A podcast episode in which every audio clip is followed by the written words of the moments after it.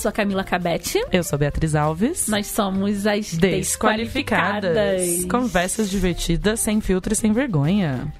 E hoje eu tô muito feliz também. A gente tá numa maratona, na verdade. Você de- sempre tá feliz, Camila. Não seja. Não, não. É, eu sou a Nan feliz, ok. a gente tá fazendo uma maratona de gravações pós é, férias da Bia. Fica jogando na minha cara. Ela fala férias da Bia. porque eu estava no Rio trabalhando. Então, hoje é o segundo dia seguido que a gente grava aqui na Central 3. E hoje a gente tem pessoas que a gente é fã, né? Pra variar. A Não. gente sempre chama as nossas, né? Tipo, crushes da YouTube. A gente tá na semana YouTube, A gente né? tá engraçado, né? A- É. Amanhã não vai ser, mas é o segundo dia consecutivo de pessoas que estão pela primeira vez não sendo filmadas falando alguma coisa. Então, eu, o E que, tão que eu falei ontem? Falei ontem pra Mel. Você pode cruzar a perna, a cadeira, você pode fazer o que você quiser, porque ninguém tá vendo o que você tá fazendo. É verdade, eu tô parada, assim. Não, ela tá, tipo, nervosíssima. Ela tá assim, ó. Não, pode ficar à vontade, pode relaxar os ombros.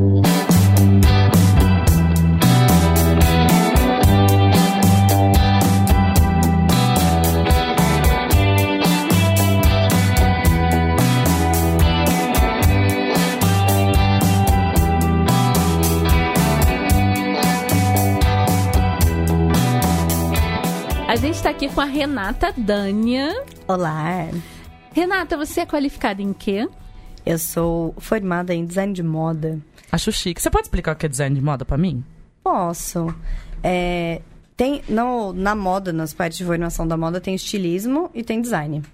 O estilismo norma- normalmente é voltado para estética e o design é mais voltado para função e aplicação. Quem que faz o croquis produto. assim, ó? Ó, Os dois são. As duas formações te permitem fazer croquis, ficha técnica, etc., voltados para criação. Mas o design é bem voltado para aplicação e funcionalidade. Então, por exemplo, eu não posso criar, teoricamente, isso, claro. É, eu não deveria criar algo só porque é belo, sabe? Que não tem, Tem uma que aplicação, que não tem função, exato. Ah, entendi. Então eu tive uma formação com é, baseado no, no design, mas voltado para habilitação em moda. E eu tenho uma empresa chamada Clube do Bordado, com mais cinco sócios. É, faz cinco anos, que é uma empresa de manualidades, como o próprio nome diz, de bordado. E que nós aprendemos a bordar. Eu e Bia, nós somos bordadeiras. Se vocês não sabem, nós somos prendadas. É, mais ou menos, né, pessoal? Peraí, vamos falar as coisas direitinho aqui. E a gente aprendeu a bordar com o Clube do Bordado no YouTube e Yeah! no- na Educar, né? Sim. E a gente cita muito o Clube do Bordado, né? Muito. Já falou várias É, vezes aqui, do Clube do Bordado, como a gente gosta. Muito. E aqui ao meu lado esquerdo, eu gostei tanto de falar isso ontem que eu vou repetir.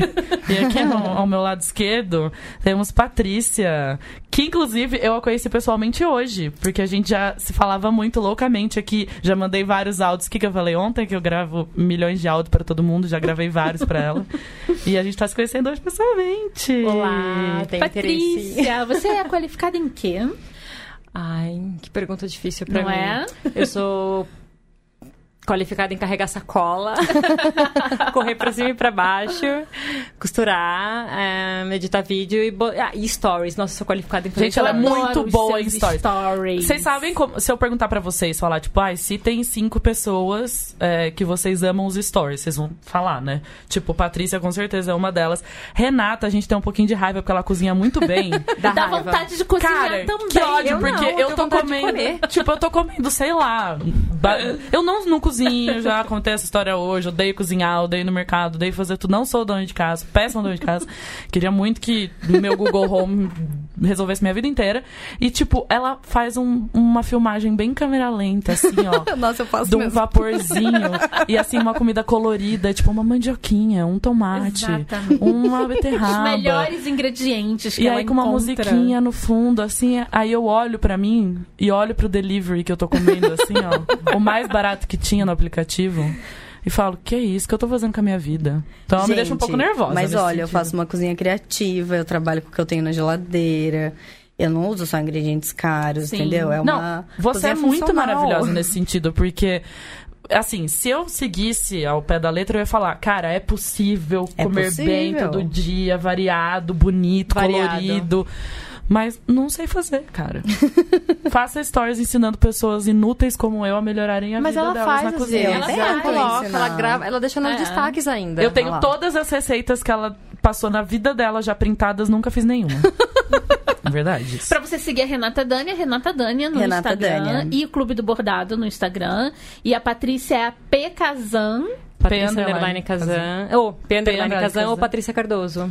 Patrícia Cardoso ou P underline Kazan. Mas você é muito rainha dos stories. A gente A é- todo é mundo muito ama as fotos rainha dos dela. Eu sou muito também. desocupada, isso É. sim, né? Eu sempre acho que quem faz muito stories e quem assiste muito stories é desocupado. Eu assisto. Eu Eu faço alguns e eu faço médio e assisto vários. Assistir, eu acho que a pessoa dá um play no primeiro e larga lá e vai fazendo as coisas e bate o olho no celular ou não. Agora, quem faz... E eu não sou muito profissional, porque eu vejo uma galera que monta É. com, com aplicativos e fica tudo com a mesma cor, a mesma cara, o mesmo tratamento nas fotos. Eu não faço A, isso. a gente- as pessoas que têm é. uma, um, assim, um, como fala, um padrão É nas coisas dela do nível. Instagram, Que é é estética outro nível. stories. É a. Melina que tá aqui assistindo. É a Melina tá aqui hoje. sentadinha ali, ó. Se tem É. alguém que tem É estética no, no, no feed, tem- é ela. Nossa, o feed dela é incrível. Eu não tenho E estética nem na minha casa, pessoal. Você acha que eu vou ter no meu Ah, Instagram? tem sim, sua casa é linda. Ah. É, hoje a gente tem aqui também o Matias, não é o Leandro. A gente tem uma Primeira pessoa- vez, né? A gente Primeira um- vez com o Matias. A gente tá nervosa, né, Camila? Ai, que Porque a gente, o Leandro, a gente já fala, ah, assim, coitado, né, do Leandro. Porque ele tem que ficar escutando as merdas que a gente fala. E a gente pergunta pra ele, A você gente que é homem. Bota o que que ele no meio da fogueira, tipo, então você faria o quê? Tipo, quando o microfone desliga, tipo. E agora a gente tá fazendo a mesma coisa que o Matias. Exatamente. Obrigada, Matias. Tamo Obrigada, junto. Matias. Então, gente, por que, que a gente chamou elas, hein? Além da gente ser muito fã e querer conhecer elas, hoje a gente jantou junto, então foi ótimo. De novo, por que, que a gente tem podcast, Camila? Pra usar de álibi pra poder falar com todas as pessoas que a gente quer falar. Nossa, é um ótimo álibi. Não, né? E pra É um gastar álibi. energia que tá acumulada, né? Porque a gente não para. Não, e eu uso isso também quando alguém pergunta, mas por que, que você foi fazer curso de não sei o quê? Aí eu falo, ai, sabe o que, que é, gente? É que eu queria muito saber o que, que era isso pro podcast. Boa. E as pessoas acreditam, ninguém vai Boa. falar, ah!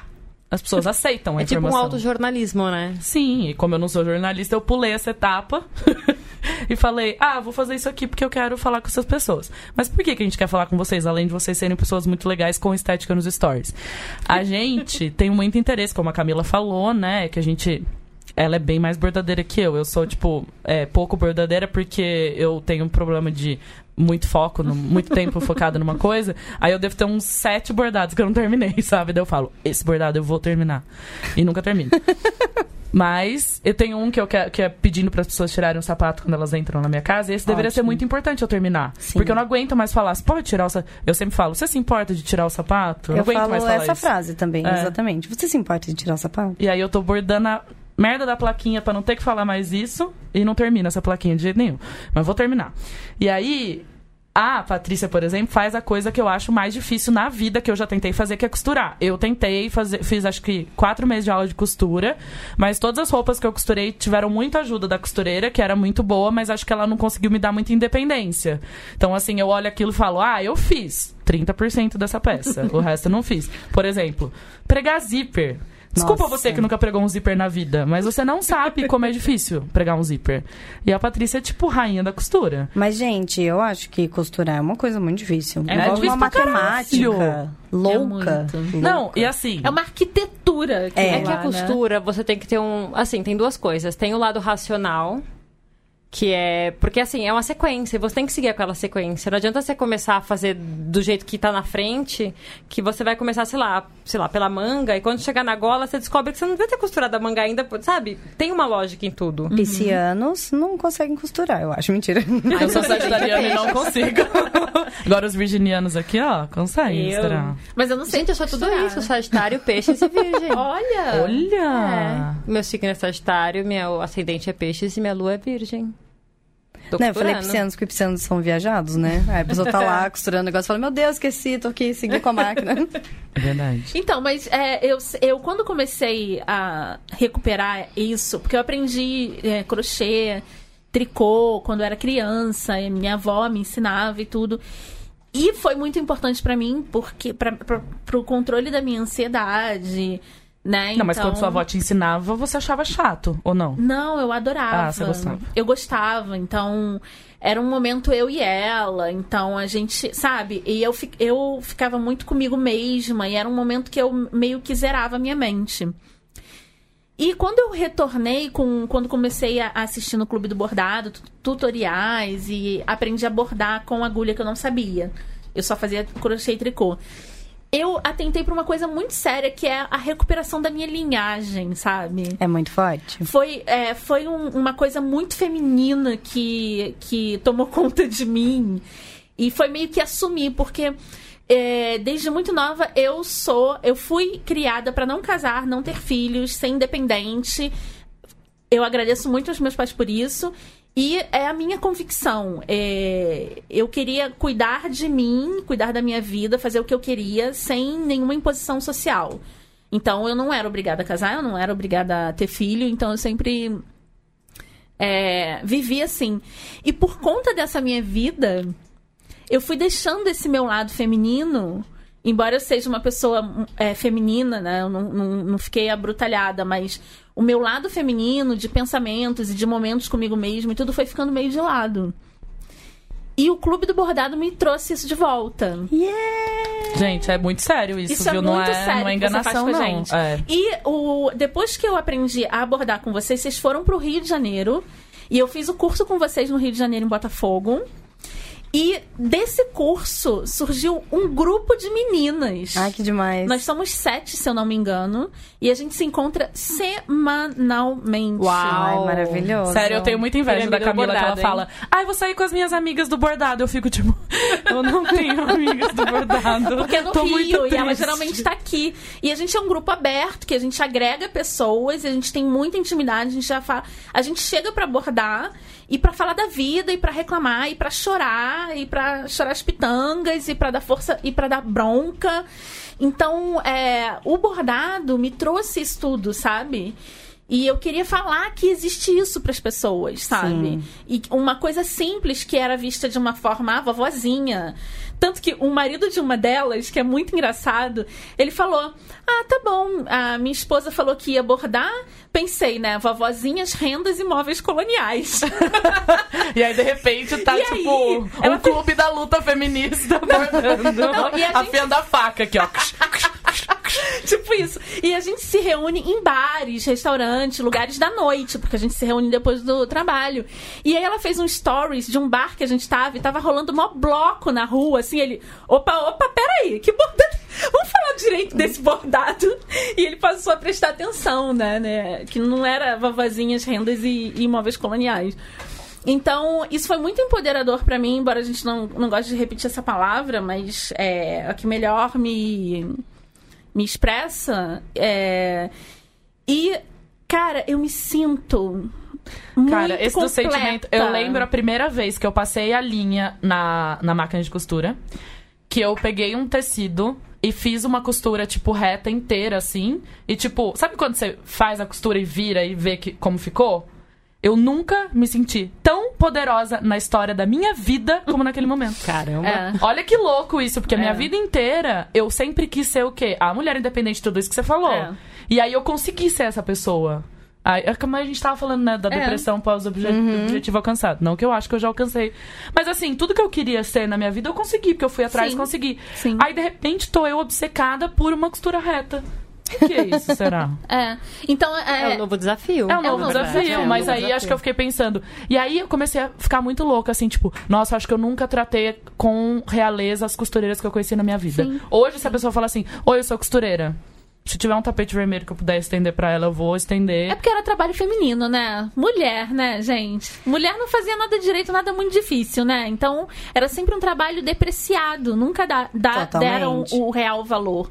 E eu queria saber de vocês, assim, como vocês começaram a fazer isso e... Como vocês se sentem? Como vocês se com sentem? o trabalho de tipo, vocês. Porque eu vejo vocês, assim, poderosíssimas, sabe? Vai, Renata. Eu começo? Começa. Tá. É, eu realmente me sinto poderosa mesmo. Acho que não só pelo fato de eu, de eu trabalhar com, com manualidades, mas porque eu tenho uma empresa com, formada por seis mulheres, que é uma empresa com uma organização horizontal, que sobrevive nesse sistema econômico muito difícil que a gente tem enfrentado há cinco anos. Então, E num país que não dá muito valor aos trabalhos manuais. Cara, é muito louco isso exatamente. mesmo. Então eu Vocês já acho que isso é uma grande vitória. Sim. E, e a nossa organização é bem legal, assim, a gente conta com o apoio de vários profissionais, faz coaches, etc. A gente se imune das ferramentas que a gente tem em volta, mas é uma grande vitória. É, e a minha história com as manualidades vem de família. As minhas avós, tanto a materna quanto a paterna, costuram, autodidatas, bordam, crochetam, tricotam, fazem tudo.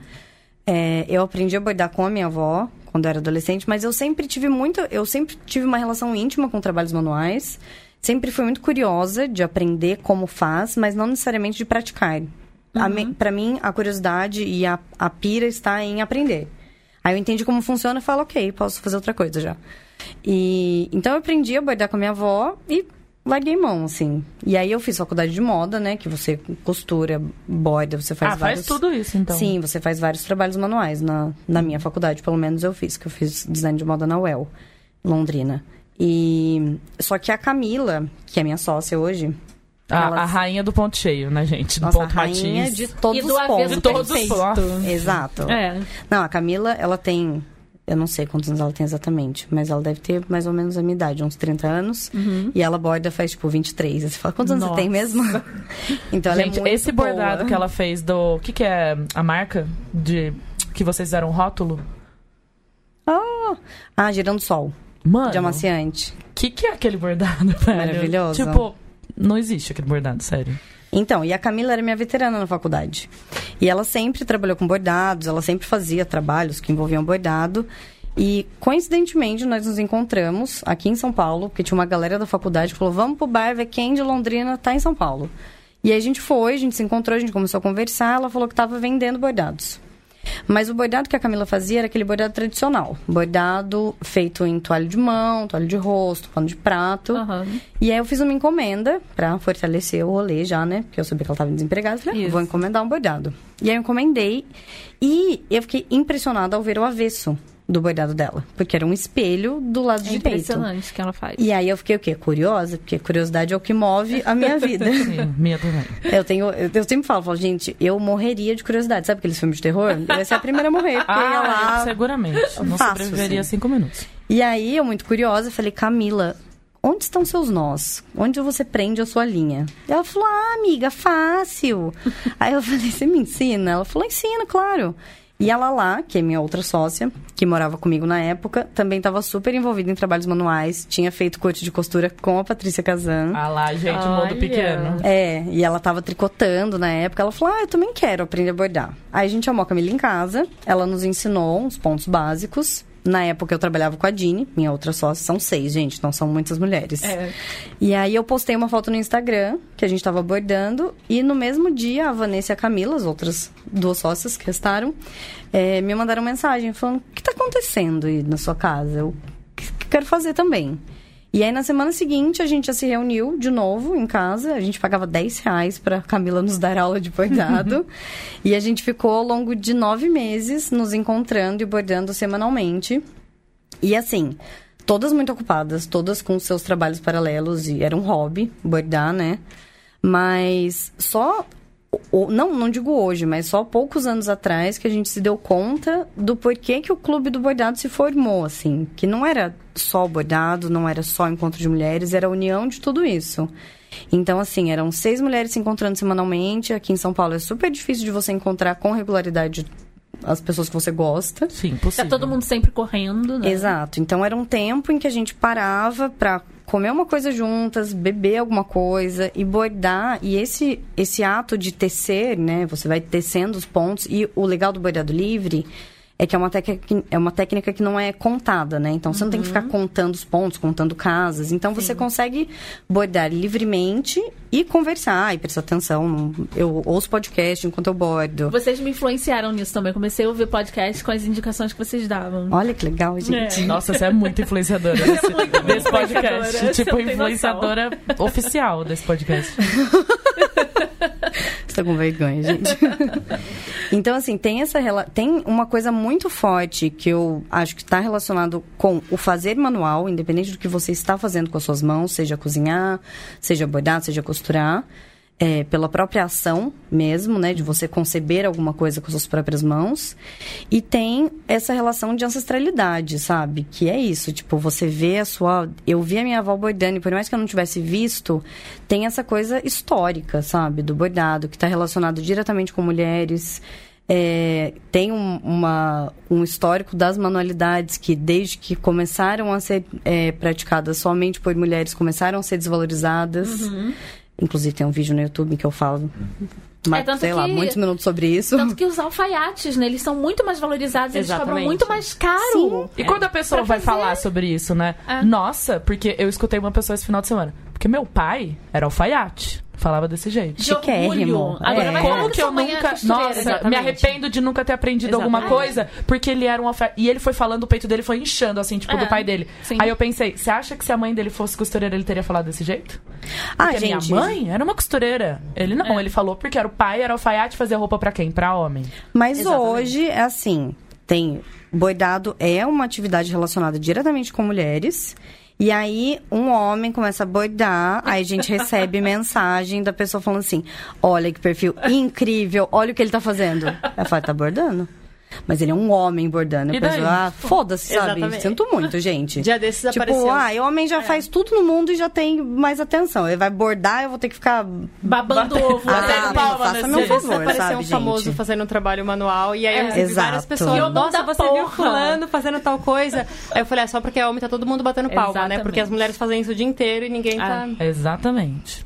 Aqui a gente não passa pano pra homem, não, gente. Sinto muito. É. Olha, se tem uma coisa que a gente não faz nesse podcast é passar pano pra. Não damos biscoitos. Não, Não, e eu falava certo. pro. Às vezes eu tô em casa e eu saio, eu moro no Rio, em Niterói, na região oceânica de Niterói, e eu encontro com as meninas na zona sul do Rio. Você faz um bordado no caminho já, né? Já vou, né? Tipo. Já chega pronto. Então, às e eu trabalho de casa, né, na internet. Então, às vezes eu, putz, eu vou, vou lá encontrar com as meninas e o Bruno, ah, mas vo- você vai longe. Aí eu falo, ai, você me desculpa, mas eu preciso delas. Sabe? Porque o que eu tenho com elas, com o meu grupo, Sim. Nenhum homem nunca vai me dar, entendeu? Tipo, desculpa, eu preciso delas, sabe? Então. Não, gente, problema nenhum. Homem É. bordar, na verdade, é ótimo. Quero Sim, que todo mundo sim, borde. sim. Não é que eu tô fazendo uma distinção. Mas eu não vou Mas é ficar que ele ganha- vangloriando um homem Ele por é bordar, sabe? O problema é que ele é vangloriado. Exato. Exatamente. E você, e você acha que você hoje você borda muito mais sozinha do que com companhia, certo? Porque Olha, é hoje, trabalho. para contradizer tudo isso, eu bordei muitas horas seguidas com a Dini e com a Vanessa, minhas sócias. Mas normalmente é, a gente trabalha cada uma em sua casa, né? E a gente faz reuniões periódicas presencialmente. Mas o ato de bordar mesmo não acontece mais nesses encontros. Infelizmente, mas eu também acho que a gente virou uma empresa, então necessário também, sabe? É que meio que profissionalizados. mudou uma chavinha É. um pouquinho pra você, não mudou? Ou não? Mudou totalmente. Na você tem que verdade, escolher outra, outra manualidade agora pra você. É, eu tenho outros hobbies. Na verdade, eu, Cozinhar. eu Cozinhar. tenho, eu- então, eu tenho uma cachorra. Então, gente, assim, É. o- a minha felicidade é cozinhar pra mim e pra minha cachorra. Sério, tipo... Aí que, que eu mandei a mensagem pra ela? Me adota. Daí tem três panelinhas, a dela, a minha e da Tarô, né, gente? E hoje o Clube do Bordado, ele vive do quê? O Clube do Bordado. Então, nós somos uma plataforma digital. Então, é muito louco, né? Porque a gente vive dos trabalhos manuais, só que de uma forma digital. Então, a gente tem um canal no YouTube em que nós ensinamos, nós ensinamos a bordar, a gente faz tutoriais, mas a gente também não reduz o canal a isso. Então, a gente também usa um canal como um porta-voz dos nossos ideais, é, como empresa, como mulheres. Última puxa-saquice. Eu aprendi a usar coletor menstrual por causa de vocês. Eu também! Passada. E nós somos evangelizadoras Jura? do Arrasou. coletor por causa de Ai, vocês. gente, que coisa maravilhosa, sabe? Nunca mais usei Você já viu o vídeo na dela vida. Já, isso? já vi todos os vídeos do clube. Então, mas eu já vi esse aí milhões de vezes, porque é um, é um dos meus preferidos, na verdade. Meu, a gente tá querendo gravar um coletor 2, porque a gente tem muitas outras impressões hoje. Já faz muito tempo que a gente gravou isso do coletor, né? Pode gravar. São outras É. experiências É hoje. Aí você vai melhorando a sua É. técnica, né? E aí eu perdi o fio da meada. Eu estava falando Desculpa, eu me literalmente. interrompi. Você ia falar do, do porta- portal. Hoje eu chamei de portal. Exato, já. então. E a gente tem o YouTube, e aí nós temos um. E o YouTube é gratuito, obviamente, né? A gente não Uhum. cobra por ele. Mas ele também usa para difundir os nossos cursos presenciais. Então nós temos cursos presenciais. Estamos fazendo um curso online, que eu não sei quando vai ser lançado, porque é muito difícil. E a gente tem uma, uma outra plataforma digital, que hoje é no Padrim, www.padrim.com.br barra Clube do Bordado, em que nós fornecemos é, riscos. Por quê? Tem gente que não sabe o que é risco, né? Quem não borda. Riscos são os desenhinhos que você vai lá e borda. Você não sai loucamente na agulha assim, ó, tipo, tô fazendo um sol. Não é assim, gente. Você É, passa um risco. Você até poderia, só que assim, um diferencial do Clube do Bordado é que o bordado tradicional, ele tinha essa coisa dos riscos virem em revistas e normalmente eram relacionados com elementos da natureza. Florzinha. Florzinha, né? Uma mocinha com um vestido de camponês, É. uma cesta na mão, umas coisas meio assim, né? E, e nós usamos o bordado desde quando a gente começou o clube como uma ferramenta de ilustração. Então, ao invés de a gente usar lápis e pincel, aquarela, etc., a gente usava linha e agulha. Então, sempre a gente usou desenhos que não eram os tradicionais do bordado. E a nossa primeira coleção como empresa foi uma coleção com é, bordados de nudez. Então, isso impressionou muitas pessoas. Tipo, meu Deus, mas é bordado e tem uma bundinha ali, tem um sexo acontecendo. Foi maravilhoso. É, então, e a gente sempre fez desenhos que fogem do óbvio. Então, tem muitas pessoas que gostam da prática do bordado, mas não necessariamente é, sabem ou querem aprender a desenhar. Ela só quer praticar o bordado mesmo. Então, a gente tem esse é, plano de assinaturas que você recebe os nossos riscos. A gente cria as ilustrações para serem bordadas. É, então, é uma plataforma totalmente digital, assim. O nosso Instagram é a nossa ferramenta mais forte dentro das redes de comunicação. Nós temos um site, que também é uma venda online, não temos uma loja física. Vende produto. Que nós vende- vendemos produtos Os todos relacionados pro, com... pros iniciantes é incrível. Isso, é sempre Ah. relacionado com bordado. Então, sei lá, tem pin de bordadeira. Não é só coisas Uhum. para você bordar, mas elementos que representam o universo das bordadeiras. Sim. Então, assim, são manualidades, mas é uma plataforma completamente digital, tirando os cursos presenciais. E eu acho maravilhoso como vocês fazem com o Instagram, que cada dia da semana é uma responsável. Eu quero até copiar isso com a. Com, Ah, isso é muito bom. Com a nossa É, rede. Cada stories, dia uma ser responsável. Isso deixa sempre os stories acontecendo. Sem- Tem a personalidade de alguma cada coisa. uma. Exatamente, tem a personalidade, o ritmo de cada uma. Eu acho incrível isso. É, porque é tão gostoso também você seguir perfis que te ensinam coisas, né? Eu acho É. muito divertido isso. É, beleza, tem os perfis lá que a gente vai cascar o bico e tal, que... mas é muito legal você poder fazer uma combinação de todas essas coisas, né? Ver fotos bonitas, fazer quizzes. Quiz, quiz, quiz. As loucas do quiz. E aí, todas essas coisas num Instagram só, É, né? Então é. é. super divertido, porque cada uma de vocês tem uma personalidade, cada uma gosta de falar de um assunto. Então, na verdade, é um Instagram super democrático, né? Então, essa ideia dos stories veio da, do falecido Snapchat, que não é falecido, mas ninguém mais está lá, né? É, Só tem rolos de é. feno. É, e quando a gente usava o Snap, surgiu essa ideia, nem lembro qual de nós que sugeriu, que era tipo, meu, vamos cada dia uma usar? Porque assim, eu acho engraçado que às vezes a gente recebe umas mensagens assim. O que vocês fazem em tal situação? E, tipo, não é o clube do bordado uma entidade, sabe? São seis pessoas diferentes. Então, cada pessoa faz de um jeito. Tipo. Tanto para coisas pessoais quanto para a técnica do bordado mesmo, né? Cada uma faz do Claro. jeito que prefere. E, e aí, isso é uma forma, assim, de humanizar um pouco a empresa, né? Um, um pouco não, bastante. E mostrar que são seis pessoas diferentes, que cada uma tem uma personalidade, cada uma tem um, um gosto, tem um estilo de trabalho, né? Então, isso ajuda muito, porque também hoje em dia nas redes, as pessoas são muito mal educadas, né? As pessoas acham que você, por estar ali e você ter uma empresa, você é obrigado a fazer tudo, você tem que responder tudo na hora. A pessoa não fala nem obrigada, nem por favor, e fala, tipo, o que, que é isso? Isso acontece assim no meu perfil pessoal, sabe? Como é que faz esse ponto, não sei o que lá? É, eu vou falar sobre isso, sobre a competitividade no meio do artesanato, que é bem pesadinho, né? Mas eu quero ouvir a história da Patrícia. Ai, eu tô humilhadíssima, porque a Renata é muito madura, eu tô indo Ai, embora. credo, beijo. Patrícia! Adorei a palavra que você escolheu, porque pra mim a pessoa que cozinha desse jeito é maturidade. Madura, gente. Renata é muito madura, gente, tô Muito humilhada, madura. tchau. Por isso que eu quero que ela me adota, gente, não é à Eu, eu também já mandei esse pedido. Quero ser sua cachorra. Ela, eu também quero ser minha cachorra. Melhor diálogo. Bom, é, eu não aprendi a costurar com, as minha, com a minha mãe, com a minha avó, com ninguém. A minha mãe sempre costurou. A minha mãe trabalhou muitos anos com costura. Ela trabalhava, assim, minha última lembrança, ela trabalhou na oficina de ajustes e reformas do Mapping, na alfaiataria, né? Que Uau. eles faziam. É a minha lembrança mais antiga de costura, eu acho. Que eu lembro que eu ia lá e tinha os rolos de papel, tinha os alfaiates. Eu lembro até do nome do seu Egídio. É uma das Aham. lembranças mais antigas.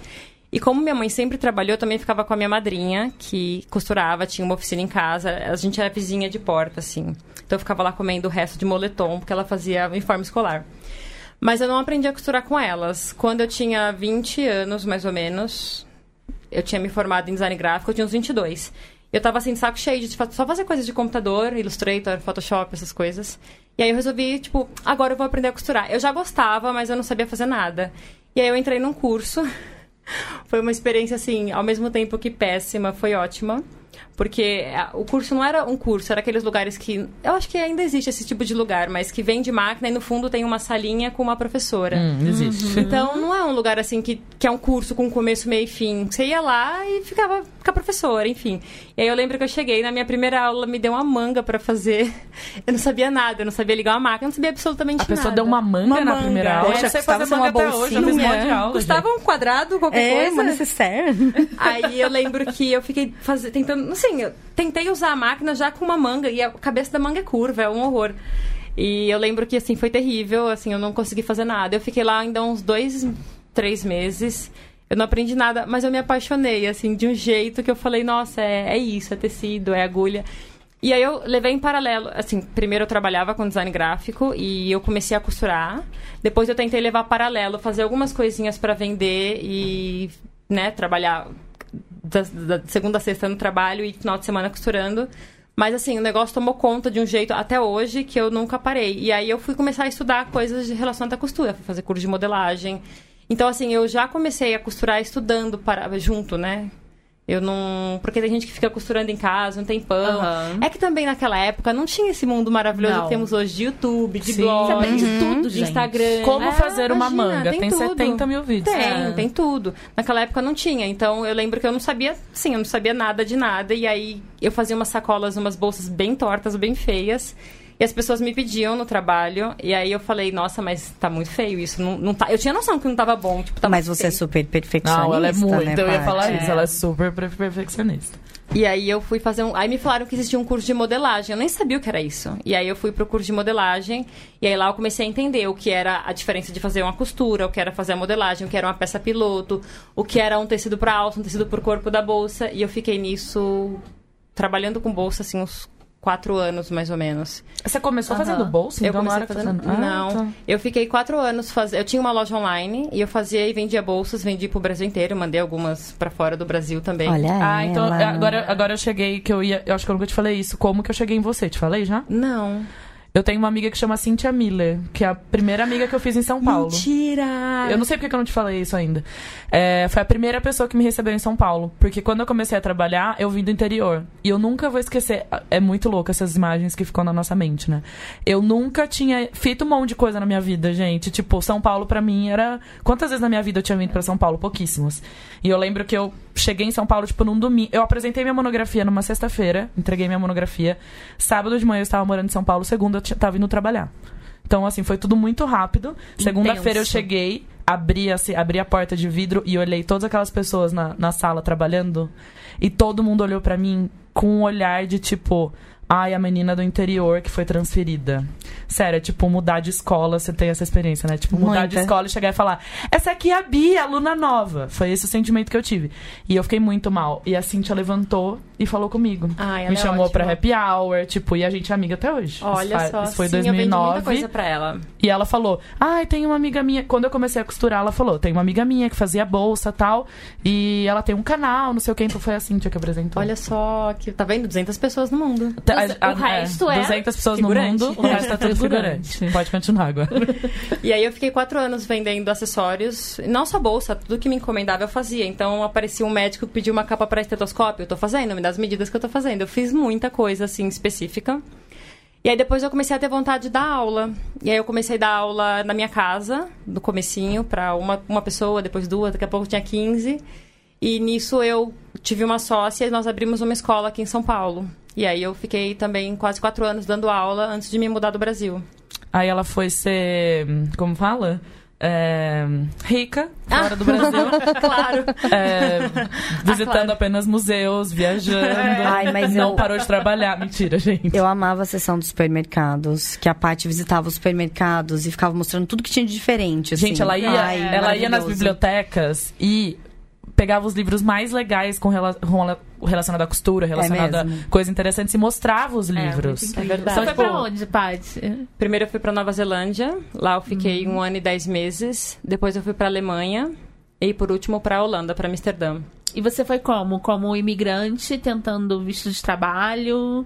Não, fui com o visto de trabalho do Rafael. Entendi. A gente arrumou emprego e fomos. A, a gente, nossa, que frase horrorosa. É. Nós arrumamos, é, parceria, né? Sim, arrumamos empregos e fomos. Legal. É que eu matei o legal. português, né? a gente arrumamos empregos. E eu acabei de voltar da Nova Zelândia, então eu Sim. perguntei pra ela, né, o que eu ia fazer lá. Acho que deve ter sido uma experiência bem legal morar lá. Foi. né? Porque- É bem pacato, né? É, e quando eu cheguei lá, ela mandou uma mensagem pra mim. Ai, esqueci de falar pra você que aí é bem roça, mas acho que essa altura você já percebeu. Falei, sim, que não tem mercado onde eu tô. E aí lá na Nova Zelândia eu trabalhei um tempo com alfaiate, que foi bem legal. Foi uma experiência bem nova pra mim, porque é, você, a gente, estamos falando sobre a depreciação dos trabalhos manuais, etc. Feminino, principalmente. É, e quando eu comecei, quando eu saí do meu trabalho pra costurar, eu ouvia das pessoas: Você estudou tanto, vai ser costureira. Pois Assim, é. Eu ouvi isso várias vezes. Isso é, isso é deplorável. É, é né? triste. E eu acho que essa visão hoje mudou, mudou muito, na verdade, mas é, eu acho que ela existe até hoje. Existe. E eu, eu tenho ouvi- uma mãe artesã e ela era costureira, ela, ela faz moldes de tudo que você pode Ó. imaginar de olho, assim. Ela é muito incrível. Ela vive do artesanato, de dar. Ela tem um ateliê em casa. E nossa, como é depreciado, É. assim. E as pessoas às vezes falam, você tá passando fome pra estar fazendo isso? É. Eu ficava, gente, como assim? Eu achava aquilo tão lindo, acho até hoje lindo e mágico. Ah, é que a gente. é Aquela, aquela coisa, né, que você não pediu opinião, mas a pessoa quer dar mesmo Nossa. assim, né, gente? Quem perguntou, né? É, maravilhoso isso. Tá, você fala, tá, mas quem perguntou? Mas eu, eu tenho essa curiosidade porque o meu ambiente de costura também é do interior. Eu não manjo muito de como é aqui em São Paulo. Mas ainda se cobra muito pouco pra trabalho de costureira? Cobra, bem pouco no geral, bem pouco. Eu vejo, por exemplo, pela minha mãe, que minha mãe faz também ajustes e reformas, ela cobra super pouco, mas também minha mãe tem outra cabeça, ela tem 78 anos, então é assim, é é outra outro época. universo, é. Mas eu vejo nas periferias que as pessoas cobram muito pouco. E eu tenho um canal no YouTube e eu recebo muito feedback das pessoas falando assim: ah, eu gosto desse trabalho também, porque é o que eu ia falar. Eu fui trabalhar com alfaiate e eu fui trabalhar com ajustes e reformas. E eu nunca quis trabalhar com isso porque eu achava o trabalho assim, uó. Porque para fazer ajuste, você tem que entender da modelagem, desmanchar tudo, fazer ficar bom e finalizar a peça e que ela fique perfeita. Como se nada tivesse, Tivesse acontecido acontecido. É muito trabalho. Deus É, me então. livre. É, então eu achava assim um trabalho uó, tipo, eu nunca quis fazer isso. E lá eu me apaixonei, assim, eu- até hoje eu adoro fazer ajustes e reformas. Adoro, adoro. E... Nossa, eu lembro quando você tava desmontando um casaco uma vez, e aí você ia, tipo, filmando, não sei se era stories, né? Ah, era stories já, acho. Era Snapchat. Snapchat, eu acho. E você mostrando como que era o casaco e forro e tal. Eu falei, caralho, tipo, que loucura, né? Imagina. e aí pra pessoa é o quê, né? Esse casaco tá um pouquinho larguinho aqui, ó. Você dá um dois pontinhos um- aqui, ó. Não é? Ó, eu quero fazer a camiseta, um pontinho não existe. Não existe É. dar um pontinho, não existe É. uma pinça. Faz uma pinça pra mim, não, isso não existe. Você tem que desmontar o cos inteiro, não existe. Exatamente. E como é que você se apropriou das redes sociais? Porque eu acho que você, por estar fora do Brasil, você se, se apropriou mais das redes sociais pra poder continuar Divulgar o trabalho divulgando e seu trabalho, né? Eu, acho, eu eu sou boa acho. nas redes sociais. Você é maravilhosa nas redes sociais. Maravilhosa.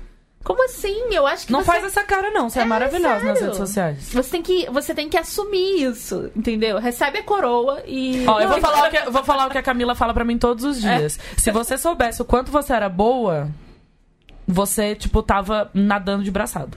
Exatamente. Tô É porque a sério. gente se. A gente, a gente precisa da autoconfiança Ah, hétero. eu, fa- eu falei isso hoje, eu masculina preciso parar de me branca. sabotar. Precisa, meu sonho. Você está, você está do lado da rainha do, do sabote, que sou eu.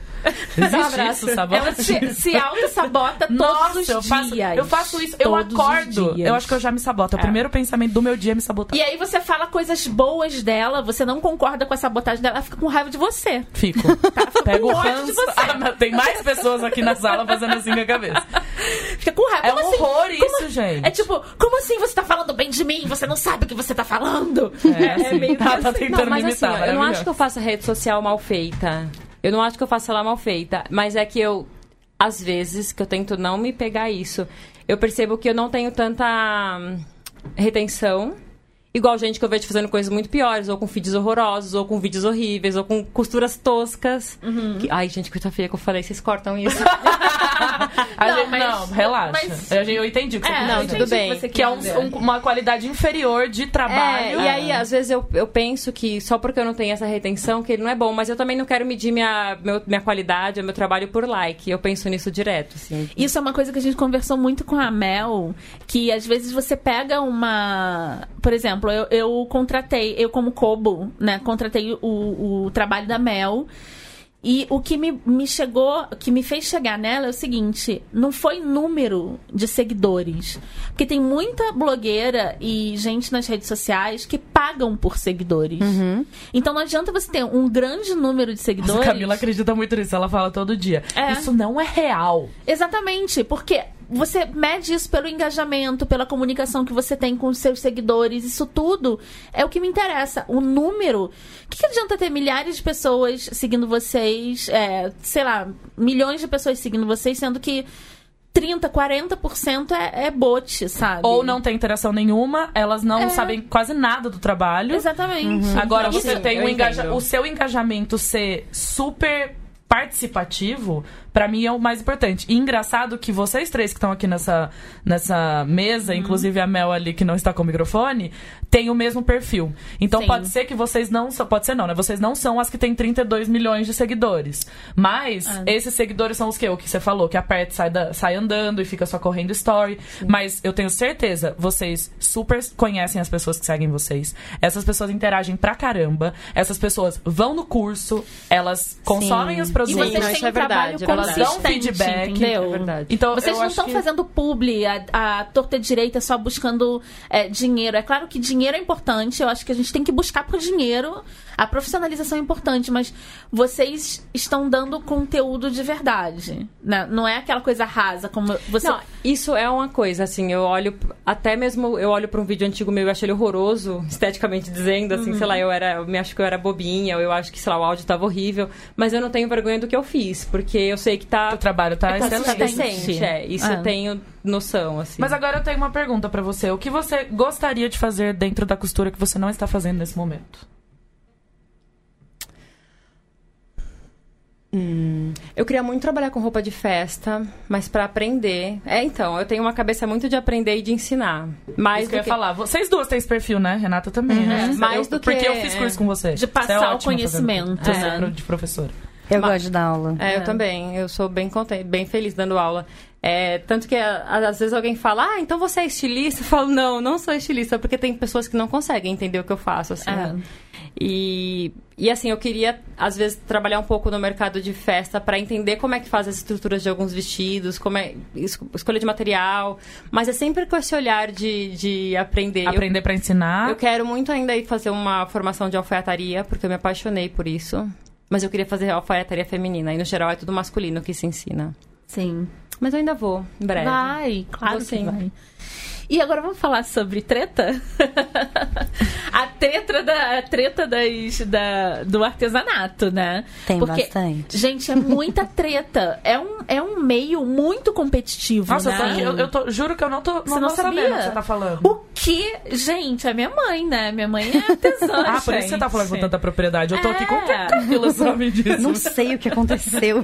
Conta, conta. Minha mãe é artesã, então eu, eu vejo que é um meio muito desunido, né? As pessoas encaram as outras pessoas que fazem artesanato mais como competição. É, eu tô falando isso de uma geração anterior. Eu acho que a geração atual tá desconstruindo isso. Mas ainda tem, porque eu vejo assim. é, eu já ouvi de pessoas é, aleatórias, não pessoas do meu meio, porque eu não, não cultivo amizade desse tipo. Mas eu já ouvi de pessoas aleatórias falando: Ah, clube do bordado, não sei o que essas, meninas têm, porque nem técnica tem, não Ah, sei o não. quê. Não, imagina. Pois é. Vou dar uma agulhinha e aqui na assim, sua mão, cara, demônio. E, e Ai, tá vendo? O que eu falei? Tem jantar que eu pego a treta dos outros pra mim. Tô com raiva só de você falar. Vou dar uma olhada. Quem que falou isso aí? Mas é, a gente escuta isso das, das pessoas do artesanato que se destacam nas redes sociais. A gente escuta muita, muita crítica. E eu falo, mas peraí, olha o trabalho que ela tá fazendo, olha o profissionalismo. Você tem capacidade de fazer essa rede social do jeito que elas fazem, esse alcance que elas têm? Olha esse vídeo que elas fizeram, sabe?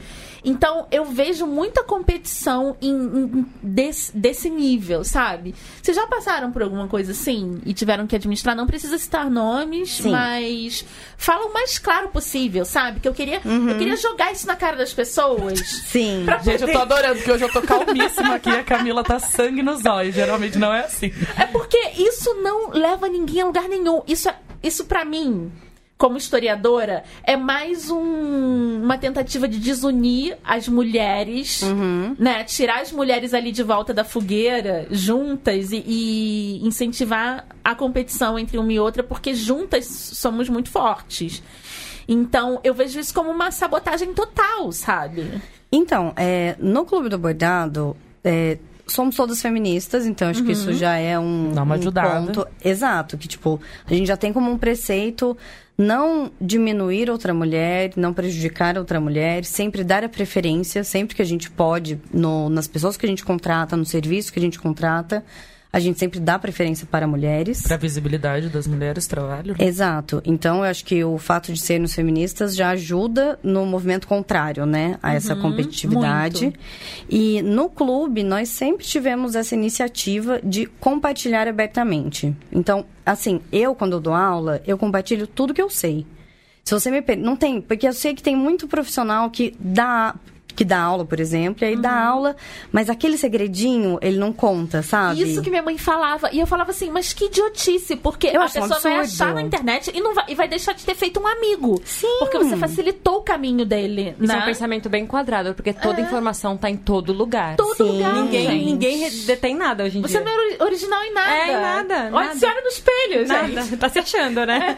É a mesma técnica que vamos resgatar lá do episódio 2 com a Saada, que é advogada, falando sobre prostituição nos- no viés do direito, que é aquela coisa de você ficar contendo a informação, falando bonito pra não passar a informação pra frente. Exatamente. Então, assim, ah, mas eu sou advogada, eu vou ficar falando advoguês pra você não entender, É. porque aí você não vai precisar do meu serviço, sabe? Sim.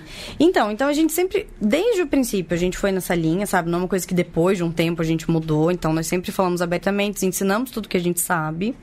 Mas, é, não, e ainda, e ainda por cima, formamos centenas, hum, milhares, não sei, de bordadeiras e de marcas de bordado, porque depois que nós fizemos o nosso curso na Educar, eu estava falando para as meninas aqui que o- os números de três anos atrás era que a gente já tinha dado aula para 95 mil pessoas diferentes só no curso da Educar. Gente, eu amo o Olha só ensino à distância. Eu Olha amo. isso, esse poder, gente. Então, Dá assim- vontade de falar, você tá fazendo isso? Você começou a fazer isso?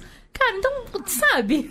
E assim, se eu não quisesse, se eu tivesse competindo, né, eu não compartilharia o que eu sei, Claro. formando outras bordadeiras que estão abrindo marcas, que estão vendendo bordado. É, E aí, assim, a gente sempre foi desse movimento.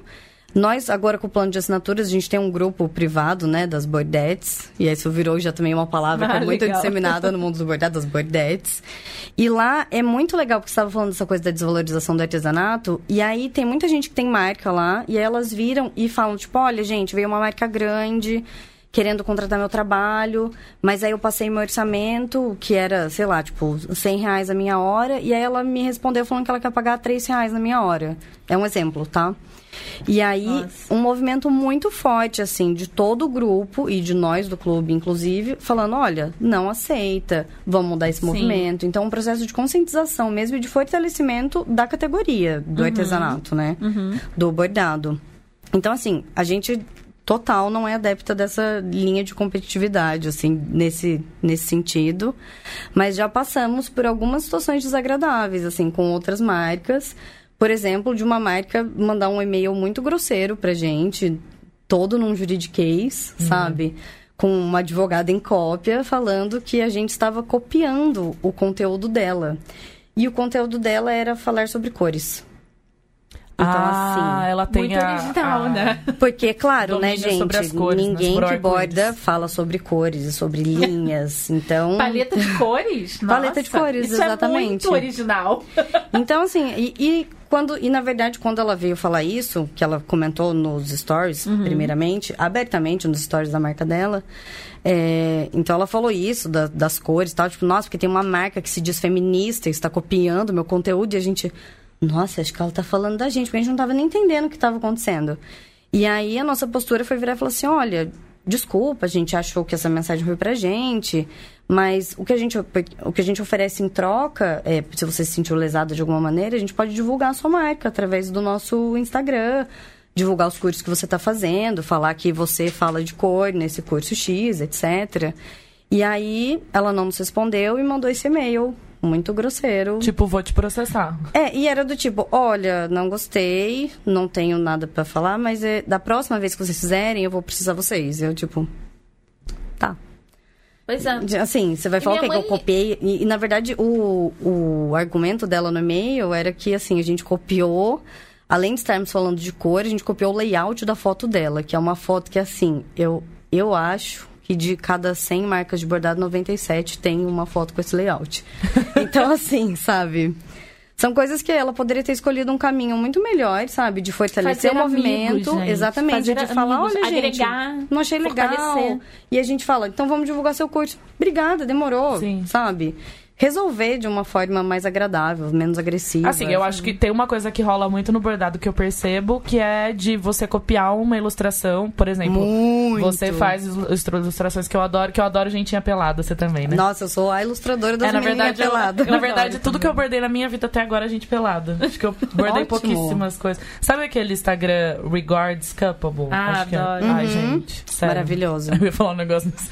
Ah, ainda bem que eu não tô bebendo hoje, senão eu falaria. E aí eu escolhi vários e tô fazendo pra colocar no meu banheiro, assim, tipo. Deixar as pessoas felizes quando elas estão lá no meu banheiro, né? Porque elas veem as pessoas transando.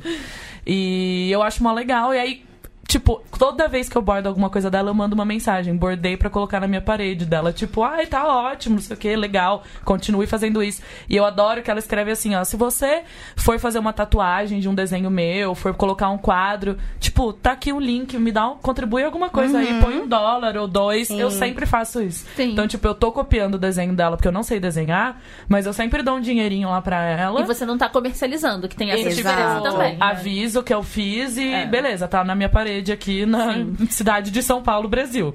É isso que eu faço. Mas eu sei que rola muita coisa Então, sabe de que eu acho que é copiar e grande- comercializar uma ilustração que Sim. você demorou tanto tempo pra fazer. Aí é foda, né? Mas eu acho que uma grande questão dentro do artesanato, especificamente, óbvio que tem cópia em todos os nichos de trabalho, mas o artesanato, ele tem essa coisa de estar sempre associado a um desenho que você copia. Porque o artesanato, ele tá muito mais relacionado com a execução da técnica do que Sim. com a criação do desenho. Exatamente. é. Então, é muito difícil de você explicar, principalmente para quem já pratica a técnica há muitos anos, pessoas mais velhas normalmente, é, que explicar o que é direito autoral sobre uma obra. Sabe? Então, assim, a gente já fez vídeo, a gente é, recebe perguntas questionando, assim, genuinamente mesmo, do tipo, olha, é, eu tenho uma marca e eu vi esse desenho aqui e eu copiei, isso é um problema? E, é, e eu falo, sim, isso é um problema. É, sim, senhora. é um Mas problema. dá pra entender que a pessoa não faz a menor ideia de que isso é um crime, sabe? Que ela tá se apropriando do trabalho de outra pessoa para ganhar dinheiro em cima disso. Sim. Então, e eu acho que isso tá muito associado com isso. Se você comprava uma revista, Cláudia, sei lá que revista que você comprava, e já vinha os riscos, a manequim, vinha cheio de Manequim. risco. Então, Você já- fazia molde de manequim? Não. Complexo, né? Aquele negócio. Sempre olhava aqui. É, na verdade, eu, eu não fazia porque, como eu falei, eu já comecei a costurar aprendendo a fazer modelagem. Então, eu comecei fazendo os meus moldes. Mas também porque tem 200 moldes um em cima do outro e eu achava muito confuso. Tem revistas mais limpas, assim, visualmente, pra se você quiser copiar molde. Tem umas mais fáceis. Sim, desculpa te cortar, viu? Não, o que eu queria dizer em relação a essa coisa do direito autoral é que é, é um movimento muito difícil. É que- complexo. Exato, porque as pessoas já têm uma cultura enraizada de que não tem problema você pegar um desenho. E tem pessoas que falam assim: não, mas eu peguei esse desenho do Google. Aí eu falo assim, então, mas o Google não desenha, entendeu? Exatamente. Aquilo é um arquivo. A Mel já Alguém teve muito fez problemas isso. de direito autoral. Ainda tem problemas de direito autoral.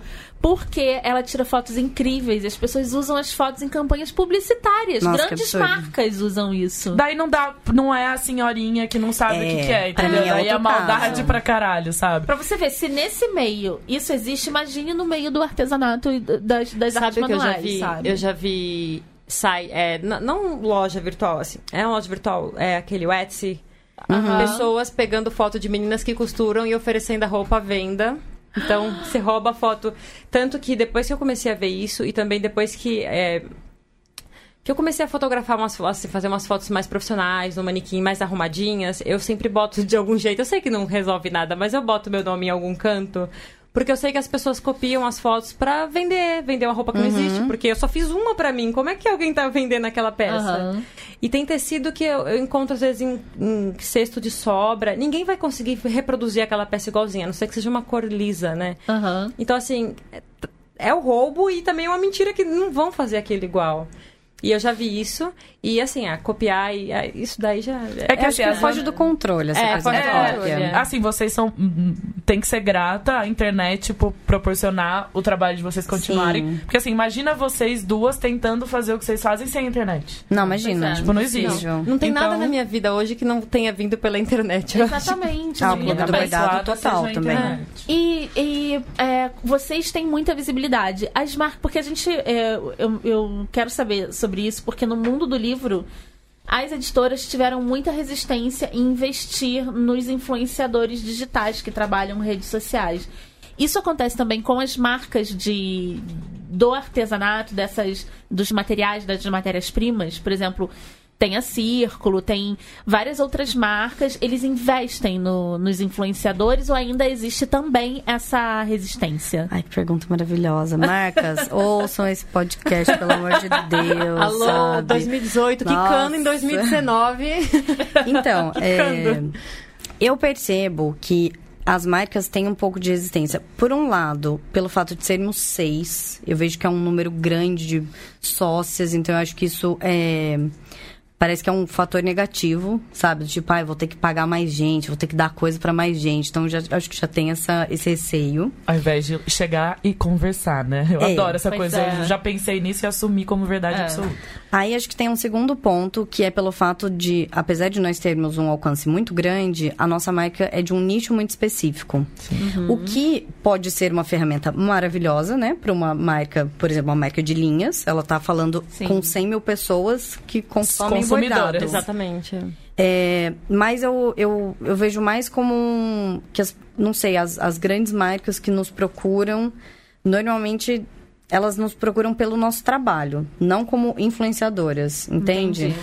É, e na verdade a gente meio que tinha como um posicionamento, de, como uma busca de um posicionamento de marca algum tempo atrás, tipo, ah, a gente, acho que a gente quer ser vista como influenciadora, como blogueira. E, nossa, ainda bem que a gente se dissuadiu dessa ideia hoje, eu acho. É, e a gente começou a focar nesse caminho das marcas, é, de como fornecer serviços para essas marcas.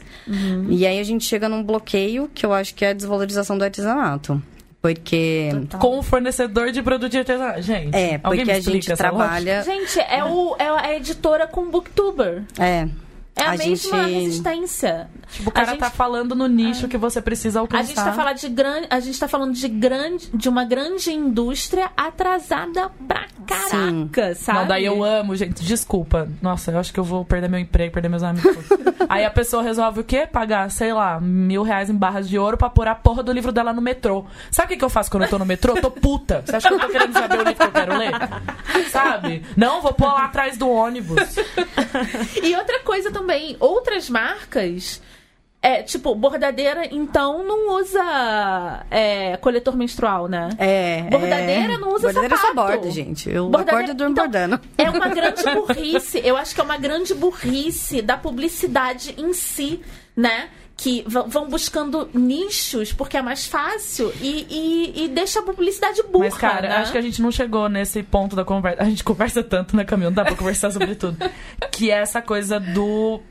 Por que, que você precisa ter 20 milhões de seguidores? É. Por que, Você- que você precisa. Eu sou uma marca e eu olho lá, tipo, eu pego um relatório. Burrice. Isso é burrice Exatamente, do eu pego um relatório Sim. e falo, deixa eu ver quem tem 5 milhões. Isso aí é na faixa de 5 milhões eu vou chamar essa pessoa. A gente tá na era do nicho. Sim. Aí vem o marqueteiro lá e pega uma pessoa que faz qualquer tipo de publicidade de, de sabão em pó a, sei lá, tapete de banheiro. E, e porque ela tem 11 milhões, investe nela, sabe? E, tipo, isso é burro. Mas, assim, a gente recebe muitos pedidos de orçamento, de agências. Normalmente são as agências, né, representando grandes Aham. marcas. E o que eu vejo que é um grande fator limitante é o prazo. Porque, assim, publicitário eu nunca vi, minha gente. É que publicitário não dorme, né, pessoal? Sabe? Eles ficam é só assim- na agência jogando sinuca e conversando com os amigos enquanto estão trabalhando às três da manhã. É, a pessoa vem falar comigo, ela quer um orçamento, ela pergunta, ela me fala comigo 10 da manhã, pergunta se eu posso mandar orçamento até meio-dia. E aí ela quer que eu faça, assim, tipo, 20 bordados até sexta-feira. Hoje é quarta, Ha, ha. sabe? O meu anjo, tipo você já fez um bordado na sua vida, meu anjo? Manual, cara. Então, é, normalmente o, o, fa- o fator limitante principal é o prazo, que normalmente são prazos absurdos, que já vem no pedido do orçamento. E num segundo momento, o pagamento. Porque, assim, marca de moda, puta merda, sabe? Gente, assim, eu não tenho. Eu não tenho estômago É escravidão. lidar. É isso. escravocrata, E né? assim, e eu explico, a gente, a gente tem esse posicionamento de negar serviço mesmo e se posicionar. E virar falar assim, olha, o nosso trabalho é manual, nós somos seis mulheres que se sustentam desse trabalho, a gente é, fortalece e valoriza esse movimento e a gente não vai fechar com vocês por esse motivo, sabe? Porque vocês Uhum. não pagam a nossa hora de trabalho. Ponto. Muito bom. E é muito difícil, porque, óbvio, a gente tem conta pra pagar Claro. também. Sim, mas, os boletos não, não sobem. mas a gente precisa é resistir. muita, é muita desqualificação, né? Eles desqualificam o tempo inteiro o trabalho Já chega manual. desqualificando. Você, você recebe esse tipo de abordagem de, de marketing? Eu recebo pouquíssimo, na verdade. Assim, Uhum. eu tenho vários problemas com isso. Tanto do meu lado que eu não consigo ser uma blogueira. É bem difícil pra mim. Eu já fiz algumas coisas de divulgar produtos de lojas, mas eu me sinto mal. Aham. É horrível isso, porque uma vez, por exemplo, uma loja me mandou uns produtos e pediu, ah, grava um vídeo, conta o que você gostou, que pode falar a verdade e tal. E eu realmente fiz isso. Só que eu me sinto é, fazendo, mostrando coisas que as pessoas às vezes não precisam comprar. Porque eu tenho isso na minha vida. Então eu não quero De ficar viver acumulando com o essencial. De eu não quero trabalhar ficar. E assim, eu já acho que eu tenho muita coisa, mas eu já acho que assim, o que eu tenho ali dá pra minha vida até se bobear até eu morrer. Então, eu, eu, me, eu não quero eu acumular e não quero fazer as pessoas acumularem também. Tipo, um incentivo É. louco ao consumismo, né? E é, quando o produto. E assim, tem uma outra coisa também, que, já, que é outro que é meio problemático. Eu só costuro o que eu vou usar. Porque eu já vi, assim, eu, eu já, já ouvi de outras colegas youtubers que. Ai, tô com o armário abarrotado, porque eu costuro uma peça de roupa por semana, eu nem consigo usar. Eu. Eu, eu acho que eu faço 10 peças de roupas por ano. Então, assim, Ótimo. eu só faço o que eu vou usar. Então, às vezes aparece alguém pra mim e fala: ah, a gente tem uma marca que faz tal coisa e você poderia fazer isso, isso e aquilo. E assim, não tem nada a ver comigo. Não tem nada a ver com o que eu pretendo usar. Aí eu não consigo fechar um trabalho porque eu não vou fazer isso.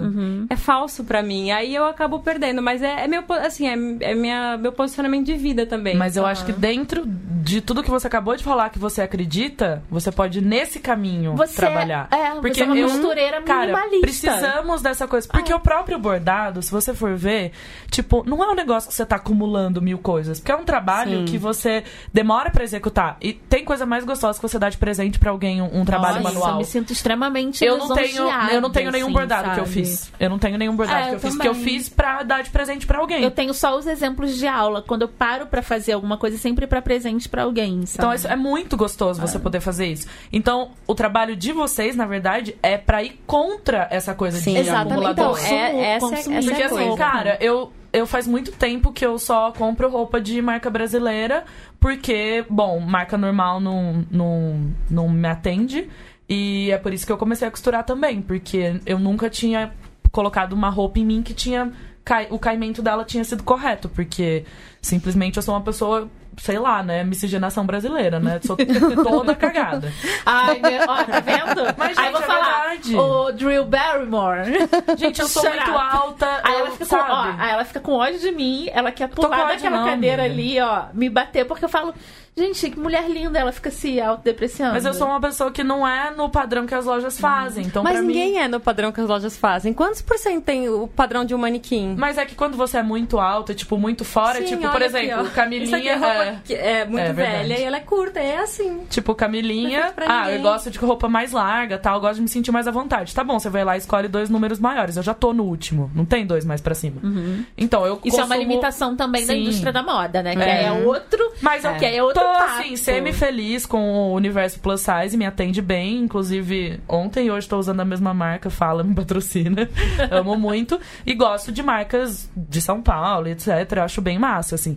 E ainda bem que nesses fast fashion nem serve pra mim, sabe? Mas eu sou totalmente contra. Eu quero comprar roupa que eu me sinta bem, que eu sei É. onde foi produzido, quero incentivar a indústria Sim. do Brasil e etc, etc. Isso é uma coisa meio doida porque, por exemplo, é, já tem uns anos que eu decidi fazer as minhas roupas todas, assim.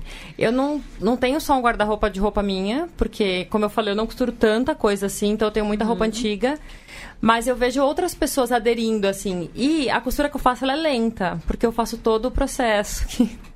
Eu faço a modelagem, eu faço a costura, eu faço uma prova, depois eu vou fazer a peça final.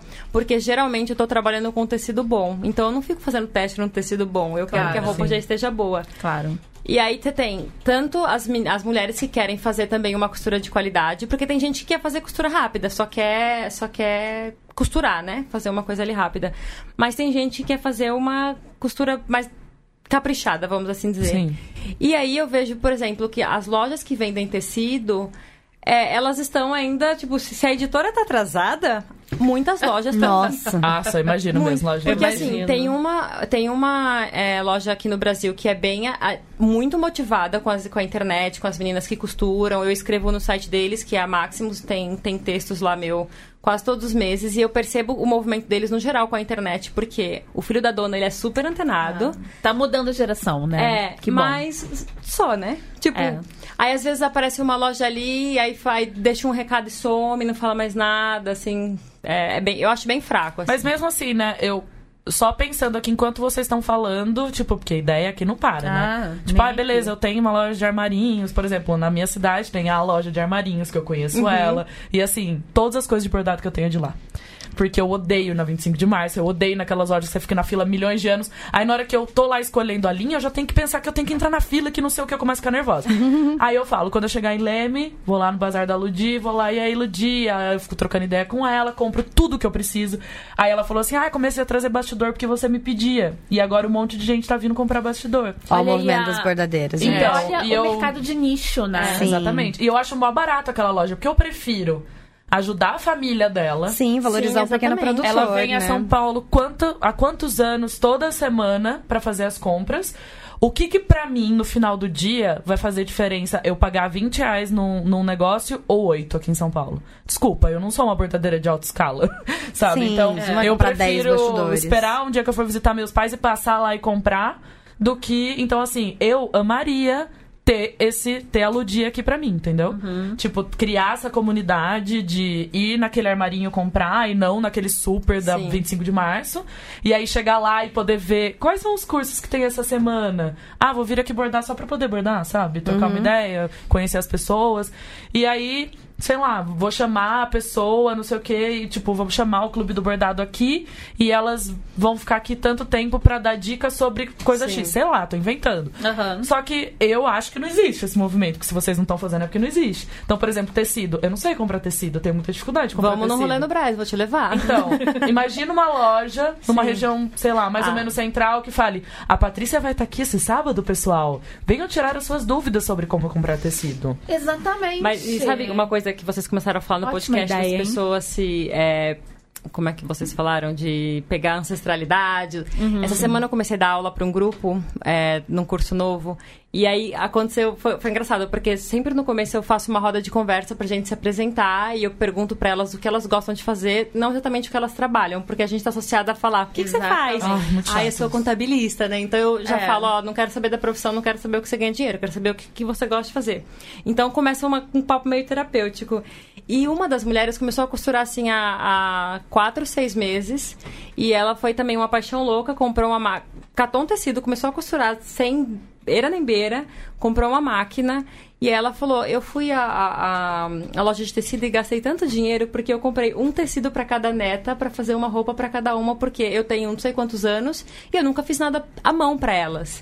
E ela Nossa, contando. E olha o laço que, que vai criando com, as, é. com, com, a filha, com a neta. É e ela, faz, ela não sabe costurar, assim, ela não tem técnica. Uhum. Então ela tenta fazer as roupas para ela e não dá certo. O que, que ela faz? Ela já reduz o dela pro, pra neta, porque criança, como não tem. é, Gente, criança não tem Ótima busto. Não tem cintura, não tem nada, então a roupa é mais retinha. Ela ah, já corta aqui do jeito que eu tava fazendo pra mim, só que o corpo do adulto é muito diferente do infantil. Muito sustentável. Muito. E aí muito. ela faz pras crianças. E, e, não tem medo, olha que legal. É, tipo... é ela é super corajosa. Gente, eu, toda vez que eu vou cortar tecido, eu tenho vontade de chorar, sabia? Porque eu fico assim, eu vou errar. Daí eu dou a primeira assim, por que, que eu tô fazendo isso? Eu não sei costurar. Mas eu acho que eu falo que pra costurar você só precisa de coragem e paciência. É coragem e paciência. E duas tiver, coisas que eu não tenho. Se tiver por isso o tecido que eu quero e a máquina ajuda, mas coragem e paciência é o que a gente mais é precisa. Verdade. Depois e acho que atenção. Ah, eu acho que é um trabalho Foco. que exige muita atenção é, também. também. É, com o papo de ontem, com o papo de hoje, com as novas mídias, a gente, eu tô vivendo, eu tô é, visualizando hoje o mundo como um momento muito disruptivo, né? Em tudo, tipo, você tá em disrupção na política, na literatura, nas, na, na costura, nos trabalhos manuais. É, é, um momento muito incrível a gente está vivendo, né? E eu acho que a gente tem que fazer força mesmo para mudar isso, sabe? E brigar e, e se unir. Eu acho que a união do, das pessoas que costuram das pessoas que bordam, é que vão fazer um preço que aquela marca escravocrata não vai conseguir Sim. um serviço no preço Exatamente. de escravidão, Nossa, entendeu? É o, é o nosso sem a união mote. de vocês, é, sem a união de vocês, isso não vai acontecer. Craft vai ser é, assim. E não se trata de uma de uma competição. Eu vejo vocês com quanto mais personalidade e quanto mais vocês se conhecerem e serem vocês mesmas, mais única vocês vão ser, sabe? E não é, é o que a gente tenta falar para todo mundo, né, gente? É, Juntos é. somos mais fortes, Você sabe? que eu, eu vejo esse negócio da competição como uma ilusão muito grande que é cada muito, um carrega. É muito. Porque assim, é, você acha que, por exemplo, ah, que a colega do lado que faz um trabalho muito similar ao meu é a gente está competindo. Só que, assim, existe um público tão gigante, dantesco e que está se movimentando, porque se a pessoa hoje está costurando, amanhã talvez ela nem queira costurar, queira bordar. Uhum. Então, assim, não existe é, aluno fiel, cliente fiel, Exatamente. não existe mercado fiel. Você não, não, é dono de ninguém. Não, é, exato. Então, assim, é uma ilusão tão grande que é melhor é. você soltar dela. Assim. Exatamente. Assim. Ah, é que muito da competição é insegurança mesmo, né? Então, e, será gente, que eu tô fazendo um trabalho bom? Competição é uma sociedade patriarcal, né? Eu acho que já deu. Já deu. A matriarcal é sensorial, não é não é, sabe, ligada em competição. Sabe? Isso foi uma coisa vendida pra gente. Se você estudar há 5 mil anos, as primeiras civilizações e, e cidades, não tinha guerra. Sabe? Porque era cada uma um sabia fazer uma coisa, cada um fazia Era uma sociedade matriarcal. A partir do momento que a gente se transformou em patriarcal. Que aí o homem foi lá e viu que a ovelha falava e viu que era sempre a fêmea que saiu, Exatamente. o filhinho dela. Isso Nossa, tudo foi de caso pensado, gente. Foi uma coisa pensada e a gente tem que. Chegou a hora da gente quebrar isso. Mas e... imagina se na época que. Eu tô imaginando as mulheres lá com os vestidões, assim, né? Com o bastidor na mão e na costura lá do pedalzinho. Imagina o que rolava nessas conversas. Nossa crianças, né? Eu fico o tempo inteiro pensando nisso. Que por isso que elas sobreviveram, tá? Sim. E assim, elas não tinham muitos meios para poder se juntar e fazer alguma coisa, porque Sim. eu tenho certeza que elas iam nossa, Acabar posso indicar toda. um livro? Por não favor. sei se vocês já leram. Sim. Mas eu acho que é um livro, assim, essencial para o entendimento do nosso momento atual e de como chegamos até aqui, nós mulheres. É, que é A Bruxa e o Caliban. Ah, é um livro, não conheço. É um livro conheço. muito denso, fala de Foucault, é, fala de filosofia no meio, mas assim, ele vai esmiuçando a história. A explica... Bruxa e o Caliban. A Bruxa e o Caliban. Qual o nome dela, da autora? Frederique, alguma coisa Frederique. É uma italiana, é. É, mas eu não lembro o primeiro nome dela agora. Uhum. Mas a Bruxa e o Caliban, se você colocar no Google, já, já dá lá um, uhum. com uma capa bem bonita, vermelha e roxa. E, gente, sério, eu fui lendo esse livro. Eu não acabei de ler ele ainda, porque eu tô lendo devagar, sabe? É Porque eu quero absorver cada É. conteúdo e falar, gente, eu preciso como memorizar isso, porque na próxima discussão que eu tiver, Eu vou usar preciso isso, citar eu esse momento. É muito bom. Muito elucidativo. Elucidante. Elucidante. Nossa, eu não ia saber corrigir essa palavra jamais. E a Bia tem umas perguntas meio loucas hoje pra fazer pra ah, gente, hoje né? eu tô. Você pode fazer a sua também, que hoje ontem a É, gente deixa eu fazer a, a minha pergunta básica, né? Que Não, é a eu vou fazer primeiro pra dar o warm-up nelas. Então aqui. tá bom, tá bom. Não, na verdade, é, tem um podcast que eu amo muito e que ela faz uma coisa muito legal quando ela tem uma convidada. Ela faz algumas perguntas básicas pra é, dar uma aquecida na convidada e eu acho que essas perguntas são muito bacanas pra você começar uma conversa, mas como a gente já tá aquecida, é só pra assim, vamos dizer, finalizar a conversa. E eu até comentei com elas que eu ia fazer essa pergunta, mas não, não ia deixar elas responderem pra mim antes que eu queria ouvir aqui com vocês, ouvintes. Eu queria saber o que tem deixado você feliz essa semana, Renata Dânia. Gente, sempre eu começo, sacanagem. Fala pra Paty primeiro. O que tem deixado você feliz, Paty, essa Olha, semana? essa semana eu fiquei muito feliz porque eu dei muitas aulas e elas correram todas bem. Muito bem. Porém, hoje de manhã, que eu, ontem eu dei aula à noite, estava muito cansada. E ontem eu dei aula à noite e não sabia que eu ia dar aula hoje de manhã. Quando eu me dei conta, eu fiquei arrasada, dormi super pouco. E aí hoje de manhã veio um metrô vazio na hora que eu tava na plataforma. Exatamente por isso que eu queria fazer a pergunta, porque as felicidades das pessoas deixam a gente feliz, porque Gente, é contagiante. A vida é feita de pequenas felicidades. Exato. Para Aí, de querer muito. Eu tava lá assim, mortona na plataforma, veio um metrô vazio. E eu abriu, falei, assim, eu na sua não frente." acredito, eu vou sentar. aí o que aconteceu? Eu cheguei na aula descansada. Olha que Ótimo. maravilha. Alegria total, assim.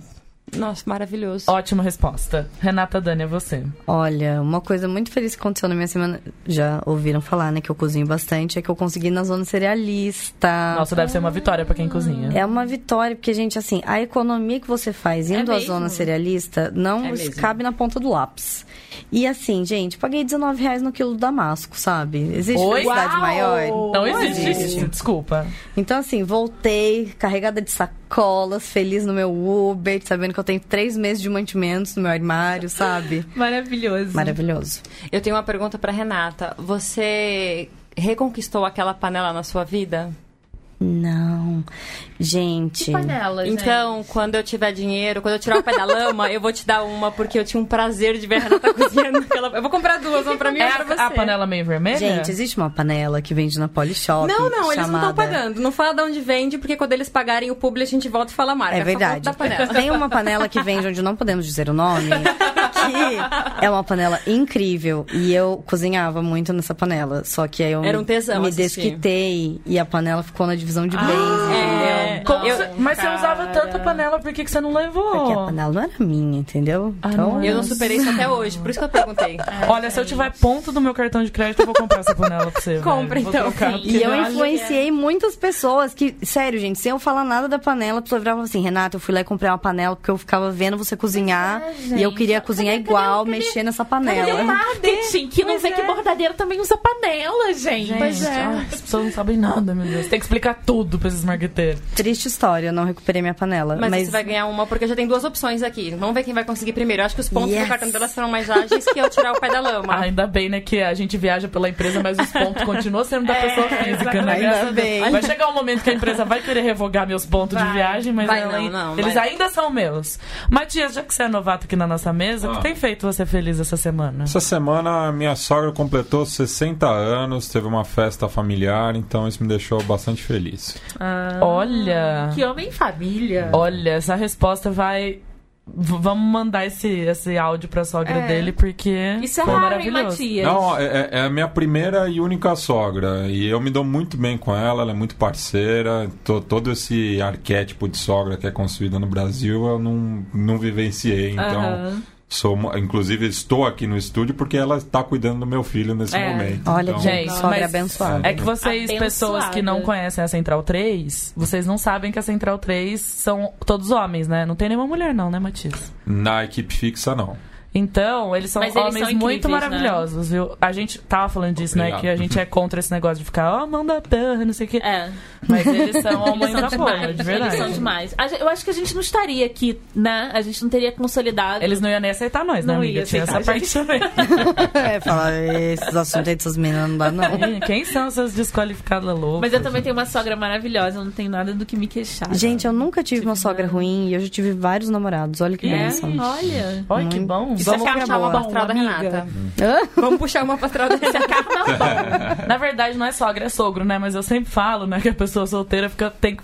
Eu adoro tirar sarro da minha própria vida, né, gente? É o auto-bullying que a gente faz. Aí eu falo assim, ó, sabe por que, que eu não namoro ninguém? Porque a minha meta é ter o Bob Dylan de sogro. Porque o Jacob Dylan é maravilhoso. É verdade. Aí eu falo assim, meu sonho é casar com o Jacob Dylan. Imagina eu falar assim, gente, desculpa, é que eu tenho que ir lá falar um negócio com o meu sogro. E é o Jacob Dylan, imagina. tipo, ah, é o Bob Dylan. Não, eu tenho que ir lá num sonzinho que meu, meu sogro tá fazendo. Aí você acha que é lá na churrascaria da Dutra? Não, é o Bob Dylan. Eu acho que é um bom plano. É um bom plano, É um bom né? plano. É que eu tenho um probleminha assim de. é, eu faço uns planos um pouquinho inatingíveis. Assim, acontece. Né? Nada é Tem um problema de chegar até lá. É, chegar nele. como que eu chego no Jacob Dylan, será? Eu já tracei uma rota aqui, ó. Já traçou pra Já. mim? Pra É. mim ou pra você? Não, pra você. Você que tá falando dele? Ah, tá. Já, Porque viu, são seis já viu a carinha do Jacob Já, sim, eu já apaguei muito ele na adolescência. Aqueles olhos azuis, já, É, muito, já vi muito, sim. Porque não são seis pessoas entre você e qualquer outra pessoa. Sete, não é uma coisa assim? Sete, então. Já tô fazendo as contas aqui. Quem que pode chegar lá? Olha, quem? Eu não sei nem por onde eu começo pra chegar Porque assim, eu Jacob tenho uma amiga cantora famosa. Ela já trabalhou com os músicos internacionais famosos. Ela conhece Ela muita pode ser a famosa. primeira. É a teoria Ela- dos seis graus. É sempre, Exato, ela, ela é é, sempre a é, minha é seis, primeira. então. Ela é sempre a minha primeira. E tem também o- o- aquele lance do. Tem até um aplicativo do Kevin Bacon. Quantos graus você tá separado do Kevin Ah. Bacon? Ah. É. Olha que maravilhoso! Gente, eu amo muito o Kevin Bacon. Vocês viram que o, Kev- o Kevin Bacon é casado com a mesma mulher há Sim, milhões sim, de anos. Foi aniversário de casamento deles, eles gravaram um videozinho no Instagram cantando a minha música preferida. Oh. Tipo, a minha love song preferida. Aí Que eles é? estão lá can Do cantando. Footloose? não, não é. Agora eu vou contar esse fun fact, porque eu adoro fun facts. Sim. Vou falar o fun fact dessa música. Essa música é do Bee Gees e se- e se chama To Love Somebody. Só que essa música foi composta pelos irmãos Gibb para o Otis Redding. E o Otis, acho que morreu em 67. Podia checar pra ficar mais bonito, que eu ia saber o fun fact inteiro. Foi, foi 50 anos ano passado, a gente fez essa efeméride no xadrez verbal. Ah, olha lá. Acertei, então. E ele compôs a música, vamos supor, em janeiro, o Otis morreu em dezembro. Então ele não gravou essa música. E quem acabou gravando foi o próprio Gees. 10 de dezembro, pra ser mais preciso. Olha, acertei! Então foi exatamente isso que aconteceu. Ele morreu no acidente aéreo. Então ele não pôde gravar a música. E o Oris é um dos meus preferidos cantores da vida. E eu não gosto dessa música na, na, na versão do Gees. E, tipo, eu sempre gostei da música, porque Gees, inclusive, é uma memória eh, Afetiva, musical né? que eu tenho muito grande do meu pai. De ficar escutando Gees muito. E aí, eu sou a louca dos programas de é, American Idol, essas coisas. Sou a louca, assisto todos. The Voice UK, US, Austrália, assisto todos. Passada. Eu amo esta merda. Adoro. E aí, teve um. Ai, vai ser meio bad vibes no fim dessa história. Tinha um moço do American Idol maravilhoso, Michael Jones, que quando eu vi ele cantar pela primeira- primeira vez no American Idol, eu falei: só quero ouvir esse homem cantar pro resto da minha vida. E ele fez uma versão dessa música. E ele disse: Eu fiz a versão dessa música como eu imagino que o Oures ia cantar. Aí ele fez o quê? Ganhou o coraçãozinho da Beatriz, né? E gravou essa versão dele, que eu adoro. Cara, ele teve uma doença. Tipo, pegou uma bactéria e morreu, esse cara, Michael Jones. Do Ai, que nada. horror! Tipo assim. Ah, Essa música é amaldiçoada. Eu não tinha pensado nisso. tipo, simplesmente apareceu uma notícia. Michael Jones, Ninguém mais grava. do American Idol, não sei o que lá, É. morreu de uma bactéria na perna. Tipo assim. Eu fiquei, oi? Ele cantou, inclusive, no American Idol, uma música da Dolly Parton que eu amo. Acho que a gente tem gosto musical muito parecido. Que assim, até ela falou: Eu acho que eu nunca cantei com alguém uma música minha que eu achei tão incrível. Esse cara chama Michael Jones, além dele ser bem gato australiano. Mas olha, ele não podia ganhar American Idol, afinal ele não era American, né, gente? Aproveitando que você está com a palavra, o que, que te deixou feliz essa semana? Nossa, eu fui a história muito longe, né, gente? A gente perguntou o que deixou feliz. Aí falou dos 6 graus de separação do Kevin Bacon. Aí eu falei que Kevin Bacon gravou o vídeo do trazendo, Somebody. eu tô trazendo de Contei a história da música inteira e acabei na tragédia. Que horror. Cortando falar de rapidamente. A minha colega, ela é amiga da Alicia Keys. Com certeza conhece. Ah, Você conhece alguém que conhece a Alicia Conheço, Keys? minha, eu sou muito bem relacionada. Eu conheço vocês. Não, peraí. A gente da Alicia Keys. Peraí. Vamos, vamos, não. É. Vamos falar direito aqui, ó. Peraí. Que é juíza de um desses De um desses, Eu não exatamente, do. Não, calma. O mundo tá te aproximando do Babi É, tá te aproximando. É, Eu só tô, só tô pensando. É. Não, vamos começar por aí. Vamos. eu Mas é primeiro, Que tem feito feliz essa a minha semana? pergunta. É, Mas é, se você precisar falar exatamente, tipo, essa semana que hoje é, que hoje é quarta e começou Sim, segunda? Sim. Porque eu acho que eu tive muitas felicidades. Coisa Sentiu. Sentiu, né, gente? Sentiu. Essa semana? Bia- É. Beatriz Alves. da semana que começou segunda-feira. Tá. o, Nós que, estamos na quarta-feira. tá, o que me deixou feliz essa semana Isso, nesses dias. que a gente tá gravando um monte de podcast e conversando muito, porque eu fiquei sozinha em casa muitos dias.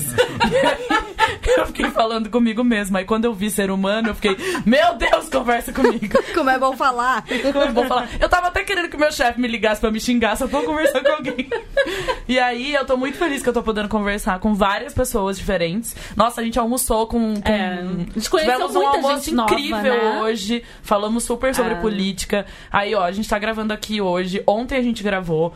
Amanhã eu vou gravar o nosso podcast e um outro podcast. Pois é. Só que eu não vou poder falar palavrão que é profissional, vou ter que ser Beatriz da A firma. gente não falou palavrão nesse episódio. Eu tô só. Ah, eu falei. Mas eu vou ter que me comportar Ah, que bom bastante que você amanhã. falou. Você Obrigada, limpou a nossa barra, É, né? exato. Aí amanhã eu vou ter que ser pessoa jurídica, bem. Você É. tem que falar pros outros, sabe? Daí acha que não é a Beatriz que tá lá, é a empresa. É. Mas vou gravar um outro podcast que vai me deixar feliz também, porque falar com pessoas me deixa muito feliz. É isso que me deixa feliz. Você, Camila? Cara, é, além de, de conhecer muita gente nova, que eu adoro, eu adoro gente, eu adoro ser humano. Gente, a melhor coisa do mundo é conversar com pessoas, sério. É, eu adoro ser humano e eu conheci muita gente nova, mas além disso, o que me deixou muito feliz foi fazer um hot yoga. Que eu saí de Nossa, lá. eu penso uma coisa muito sexual, desculpa. Eu também pensei. também. Ah, acho que todo mundo tipo, a perna aqui, ó, suando, aqui, ó. Uh! Me conta. Gente, eu fiz um hot yoga assim que eu saí, tipo, eu suei, mas eu suei e eu saí limpa. A minha pele ficou maravilhosa. Mas e é eu tomei o melhor yoga- banho da minha vida. É uma yoga na sauna? É uma É, yoga num não lugar chega- superaquecido, Não né? chega a ser a sauna. É uma, é uma sala com muita umidade. Né? Com uma umidade maior do que a de São Paulo, que não é Ô, muito louco. difícil de fazer. e com calor. Então você vai, ao longo da sua prática, esse calor vai aumentando e a professora vai controlando a umidade. Gente, foi incrível, assim, eu tava precisando muito porque eu tô num eu tô muito acelerada e eu saí de lá assim, sabe? Eu vim rindo pela rua, com o cabelo totalmente molhado, morrendo de frio, porque eu tava toda molhada, tipo, andando na rua. Mas assim, muito feliz, muito Eu feliz. tenho o meu amigo Rodrigo, que eu trabalho num coworking, que na verdade a gente chama de show work, que só tem gente show lá, né? Aí o Rodrigo é contra ficar usando palavras em inglês pra tudo. Aí eu não, não pode mais falar crush, a gente só tá falando xodó, a gente tá escolhendo palavras brasileiras. Hoje ele me deu uma aula, né? Fez um gráfico. É, Por que, que eu erro em todos os meus xodós? Ele fez um gráfico lá pra eu entender. Aí ele gosta de chamar de yoga molhada. Yoga molhada. Yoga molhada Também é sexual, tipo. Bastante. É. Yoga molhada. Mas é sexual de qualquer jeito, vai. Tem um monte de gente suando ao mesmo tempo numa sala. Mas as posições são muito sexuais também. É. da yoga e da pilates. Não, gente, yoga e, se- e sexo e, e, E tantra e, e- e chakra tem tudo a ver com Nossa, ficou sexual. muito uma chamada pro de amanhã. A gente tá Amanhã profissional vai, sem vai nem saber o que tá fazendo, O Camila. próximo programa, galera, eu nem, nem te conto o que, que vai ser, viu?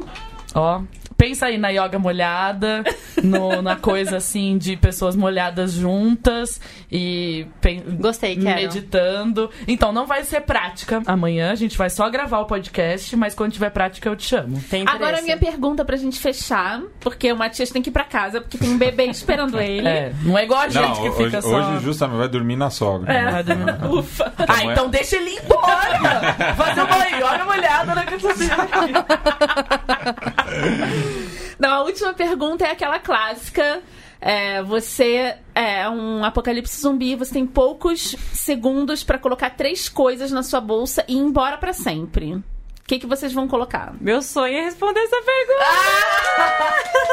Então vai, tô aqui, ó, só olhando pra você. Aqui, Eu bem, ai, que, é, então, eu pensei muito nisso. ah, Porque assim, eu sou muito tonta e eu seria a primeira a morrer no apocalipse zumbi. Meu amor, você estaria comigo na minha comunidade, você já me viu atirar? Eu vou Não. te proteger. Eu, é assi- eu assistia The Walking. Dead e eu falava, gente, Eu ó, amo Walking ó o Dead. estresse Eu amo. Eu ia morrer no primeiro episódio, com certeza. Eu ia E com ser um certeza menino. isso vai acontecer. Acho que a gente tem que começar É. a se preparar pra Então, o isso. que, que eu ia levar? Uma bateria extra pra fazer uns stories no caminho. claro. Gente, eu tô aqui no apocalipse zumbi. Tá, tá, ela correndo. Hashtag zumbi me pegou, fim, nos stories. É. Eu, ia- eu pensei em levar algo pra comer ou pra beber, mas como eu sei que eu vou morrer rápido, eu ia levar um vinho bem gostoso. Pra Acho morrer bom. na boa. É, e eu ia levar uma porção de ração pra um gatinho que eu encontrasse no caminho. Eu Ah, penso muito nos gente. animais, na apocalipse Eu ia levar uma, eu uma porção de nisso. ração, aí eu colocava ali pra ele, bebia um vinho, fazia um stories e ia morrer, acabou. É, esse é o fim da minha vida no apocalipse zumbi. Maravilhoso. Renata. Eu não ia você? ler um livro. É não ia durar muito é porque eu tempo. já tô contando que eu vou sobreviver bastante. Ai, que bom, otimista. Eu não. Mas Porque qual assim- livro? Qual, qual livro o que que eu vou levar? É. Ah, então, a gente teve uma discussão vasta ontem sobre isso, porque no primeiro episódio que a gente falou sobre isso, eu falei que eu levaria 100 anos de solidão e a Camila ia levar outra e a gente ia trocar, porque eu realmente gosto muito de 100 anos de solidão e dá pra E a esmiuçar gente o ia ficar livro. junto mesmo, então a gente É. tem uma, uma biblioteca na comunidade. Mas As entendeu? Michones conversando, continuem. Mas aí o que, que aconteceu ontem? A gente tava com booktubers ontem aqui, né? Aí começou o papo de livro, eu já tinha bebido bastante vinho, aí veio um negócio aqui que nem eu imaginei que eu ia falar isso. E mudou muito, E né? aí mudou muito porque eu li Jocelyn Gardner na minha adolescência. Ah, eu não lembro quantos anos eu tinha, 13, eu acho. E eu li O Mundo de Sofia, depois eu li Dia do Coringa, que foi Unanimidade, que é um livro muito Coringa, bom. Matias? Não. Nossa, favor, leia, é muito bom. leia. E eu lembro que aí, toda vez que eu tinha um dinheirinho e ia pra uma cidade grande, porque até hoje a minha cidade com quase 100 mil habitantes não tem uma livraria, e, e eu ia ao shopping e tentava comprar, ia pra alguma shopping, né? Daí ia na livraria do shopping e comprava. E aí eu queria todos do Jocelyn Gardner, comprei quase todos e li o Maia. E o Maia se passa nas Ilhas Fiji, e é uma história muito. Não vou dar spoiler nenhum, mas ele fala sobre Goya. A capa do, do Maia é uma obra do Goya. E, e eu fiquei pensando nisso, eu falei, nossa, de repente me veio uma vontade de falar desse livro, eu acho que eu levaria ele. E eu falei também que, vou repetir o que eu já falei ontem, que tem uma parte do livro que ele vai num restaurante, que chama Restaurante Canibal, Queremos Você para o Jantar. Maravilhoso. E eu falei que meu sonho, desde que eu li esse livro, eu falava pra minha mãe, eu vou ter um restaurante que vai chamar Restaurante Canibal, Queremos Você para o Jantar. Eu amava muito isso. Não, mas quais são as três coisas? É, quais são Eu as me suas perdi. três coisas? Ah, você quer que eu fale as minhas três? É. Ah, coletor menstrual. Ah, É, que al- benção. alguma coisa. Porque assim, eu, eu pensei Você já, tá tipo assim, eu vou levar. Renata, É, eu tô- amiga. Você eu vou tá- levar uma arma, uma arma. E aí, tipo, eu vou levar o tanto de munição suficiente pra aquela arma. Mas aí eu fico pensando, acabar a munição, eu vou fazer o quê? Então é melhor eu levar, tipo, uma espada, uma faca, algum objeto cortante. Então, coletor menstrual, algum objeto cortante pra me defender e o livro. Ah, entendi. Ai, gente, eu ia ter que levar minha cachorra, não tem que fazer. Então, mas não, Não, pode, não pode ser gente. humano nem ah, animal. então, É porque tadinha, animal é ela ia gente, né, morrer. gente? Não, mas faz de conta que ela vai estar inclusa já no pacote. Ela já tá no. no- ela já É porque tá assim, ela vai com você, Ah, então tá. Vai, é. Não, porque, né, não dá. É. Nossa, ela ficou um pouco nervosa aqui, Eu calma. fiquei, fiquei, minha Ela tá- cachorra não, vai não, ela morrer. vai, ela vai, ela vai, ela vai. Tá, então eu ia. le- Gente, eu achei. Eu nunca pensei nessa pergunta, fui pega muito desprevenida. Eu acho que eu ia levar um saco de castanhas. porque castanha te sustenta É por muito ótimo, tempo, é fácil de verdade. carregar, É então eu ia conseguir não morrer de fome por algum tempo. É, eu ia levar um objeto cortante, porque eu não dependo de munição, né? Tacar na cabeça dos zumbis. E a terceira coisa, eu acho que eu ia levar um, um caderninho. Um caderninho com uma caneta, pode contar Sim, com uma pode, coisa? pode. Pode. Ah, porque, gente, eu ia querer escrever o que tava acontecendo, deixar minha memória póstuma, né? Porque se morrer, pelo menos eu deixei umas histórias escritas ali. Acho que era isso que eu ia fazer. Muito bom, hein? Muito bom. E você, Matias? Eu ia levar um cigarro de artista. só assim pra lidar com o apocalipse zumbi. Muito bom. Vamos trocar, te dou um pouco de vinho. você É, ó, tá aí. Acho que uma faca. É, hum, E. Galera que se proteger aqui, ó. Galera É. da faca. Gente, se eu tivesse três zumbis, eu não ia conseguir matar os três. Eu ia ser a primeira a assim? morrer. E assim? Uma faca e. Putz. É, uma coca. É, obrigado. que a gente falou que o único vício dele é a Mas é legal, porque na verdade existe um livro que chama O Guia de Sobrevivência Zumbi, que é um livro divertidíssimo. Gente, eu quero Que ler. É, muito muito incrível, bom, é sério, é muito bom. Eu não sei se amar, ele eu tem... amo zumbis. Eu não sei se ele tem em português. E... Mas eu vou, eu vou arrumar esse livro pra você. Pode Ai, deixar. Obrigada. Nossa, a Melina já levantou rapidamente a mão aqui. Não é da editora que eu trabalho, não, mas vou dar um jeito de arrumar. E ele fala muito sobre isso, que você tem que. É, é meio óbvio, né? Mas o livro é divertido de você ver as etapas, assim. Óbvio que você precisa de pessoas com habilidades diferentes. Então ele sempre fala: bom, zumbi não gosta de frio. Não vou nem. Eu, Camila, eu fim de ficar discutindo. Ela fala que zumbi não nada. Ai, zumbi Mas zumbi nada. não nada. Nada. No Walking nada. Dead ele não Ele nada. Você já assistiu boia. Fear Ele of the fica Walking Dead? Ele boia, Não. gente. Ficam Pois deveria assistir, né? porque é o começo do, do apocalipse. Ah. Mostra a reação das pessoas quando elas viram pela primeira vez um zumbi, que, que elas fizeram. Então é a parte que o Walking Dead não mostra, que já tá, tipo, caos, terror e destruição. O Fear of the Walking Dead é quando, É tipo, os militares começaram a intervir. Ah, vou e- ter que no ver, gente. É, Amazon legal. Prime. É bem legal. E, na verdade, assim, zumbi nada, tá? Mas é assim, ele não gosta de frio. Então, eles sempre falam, tenha uma propriedade, algum lugar, esteja próximo do frio. Então, tipo, Patagônia, não sei o quê.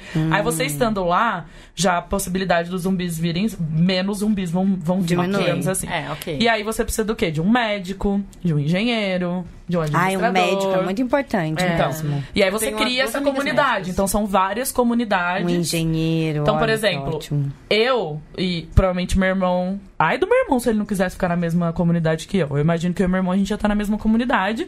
Quem me ensinou a manejar objetos cortantes e armas foi meu irmão. Então eu imagino, tipo, meu irmão seria o centro do, de ensinar as pessoas a se defenderem.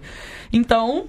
Tá, ele ia ensinar todo mundo como ia tá meio que coordenando essa coisa de quem vai ficar lá é, protegendo a muralha para os zumbis não entrarem. Aí tem que estar a pessoa o quê? Na cozinha, a pessoa na Ah, eu ia horta. cozinhar. Então eu ia costurar Você ia pra você. cozinhar. Então, Ah, você você ia fazer as costurar, roupas. exatamente. Deixa nessa Sim. comunidade aí. Então, cada pessoa tem que exercer uma coisa para que a comunidade aconteça. E por que, que eu acho que a gente gosta tanto do negócio do zumbi? Porque é uma coisa assim, quando você tá lá na sobrevivência de verdade, que é o legal do Walking Dead, né? Uhum. Que quando você começa a ver a galera querendo se matar loucamente. O problema é o vivo na É o comunidade. vivo, Na- exatamente. no o problema são mortos. é, são os- Porque imagina, por série exemplo, o que, que a nossa comunidade ia ser? Um sucesso, certo? Óbvio. Aí imagina o outro cara na comunidade lá que não tem uma porra numa bordadeira, uma costureira, uma pessoa que sabe atirar. Ia aí a pessoa ia ficar assim, gente. nossa, viu a comunidade delas ali?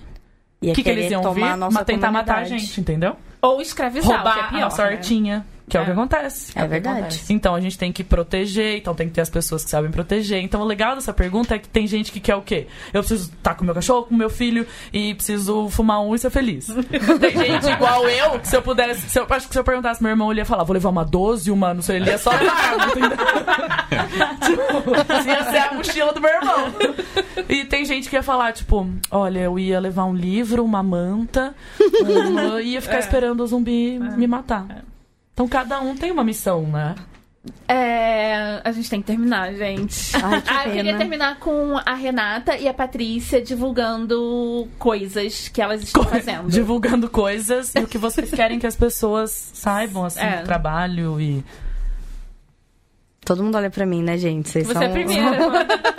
É que, tipo, É, é, ó, horário. Não, não tem problema, eu tô tirando o que eu quero de vocês também. É, bom, acho que queria convidar todos a conhecerem o meu site, o site do Clube do Bordado, www.oclubedobordado.com.br, porque lá tem a nossa agenda de cursos, lá tem acesso ao nosso YouTube, conta um pouco da nossa história de trabalho. é, tem acesso ao nosso Instagram, que é onde a gente divulga o que a gente está fazendo, as nossas ações. E para quem não é de São Paulo, vocês estão convidadíssimas a entrar no nosso YouTube e aprender a longa distância gratuitamente. Super dá, gente. Eu... Super dá, que a gente aprendeu assim, né? Porque a gente esquece também alguns pontos quando você para de fazer, e aí você pode Sim. ver o vídeo de novo. Eu já vi o. Nossa, acho que eu já vi aquele do ponto acho milhões de vezes. Eu também. e você, Paty? É, bom, eu sou Patrícia Cardoso em todas as redes. Embora tenham milhares de Patrícias Cardosos. meu site é patricia-cardoso.com e lá tem tanto meu blog, onde eu compartilho as coisas que eu faço. Tem também minha agenda de aulas, que eu dou aqui em São Paulo. E daqui a pouco eu vou começar a viajar um pouco para dar aula em outros estados do Brasil. Então tem tudo lá no site. No Instagram eu sou Patrícia Cardoso. Em cada rede eu meio que uso de um jeito. Então as Mas informações. acho que dá pra achar colocando É, Patrícia as Cardoso, informações né? não se repetem. E tem um canal no YouTube também que eu tenho bastante tutoriais de costura. Tem bastante informação lá, pra, tanto pra quem tá aprendendo quanto pra quem quer costurar roupa também.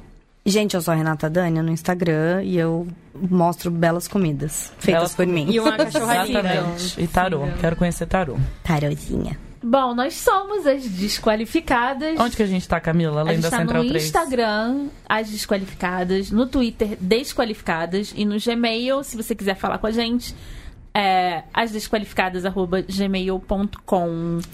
E, Sabe o que você pode fazer também? Ah. Você pode ir lá no seu agregador de podcast. sim, Você pode ir no Spotify, que agora a gente tá no Spotify. Você pode tá assinar pra Spotify. receber o, o episódio, ver lá uma notificação lá. e dar cinco estrelas, Você pode dar cinco estrelas, fofas. pode contar pra um amigo. Você Sim. pode ajudar a gente. E eu queria também dizer que a Central 3 tem um- uma campanha de apoio ao conteúdo independente no Apoie-se. E é muito importante a gente incentivar conteúdo independente. Porque isso chega nos seus ouvidinhos gratuitamente, não é mesmo? Exatamente. Então, é muito justo é, e contamos com isso. Pra gente É continuar existindo. É.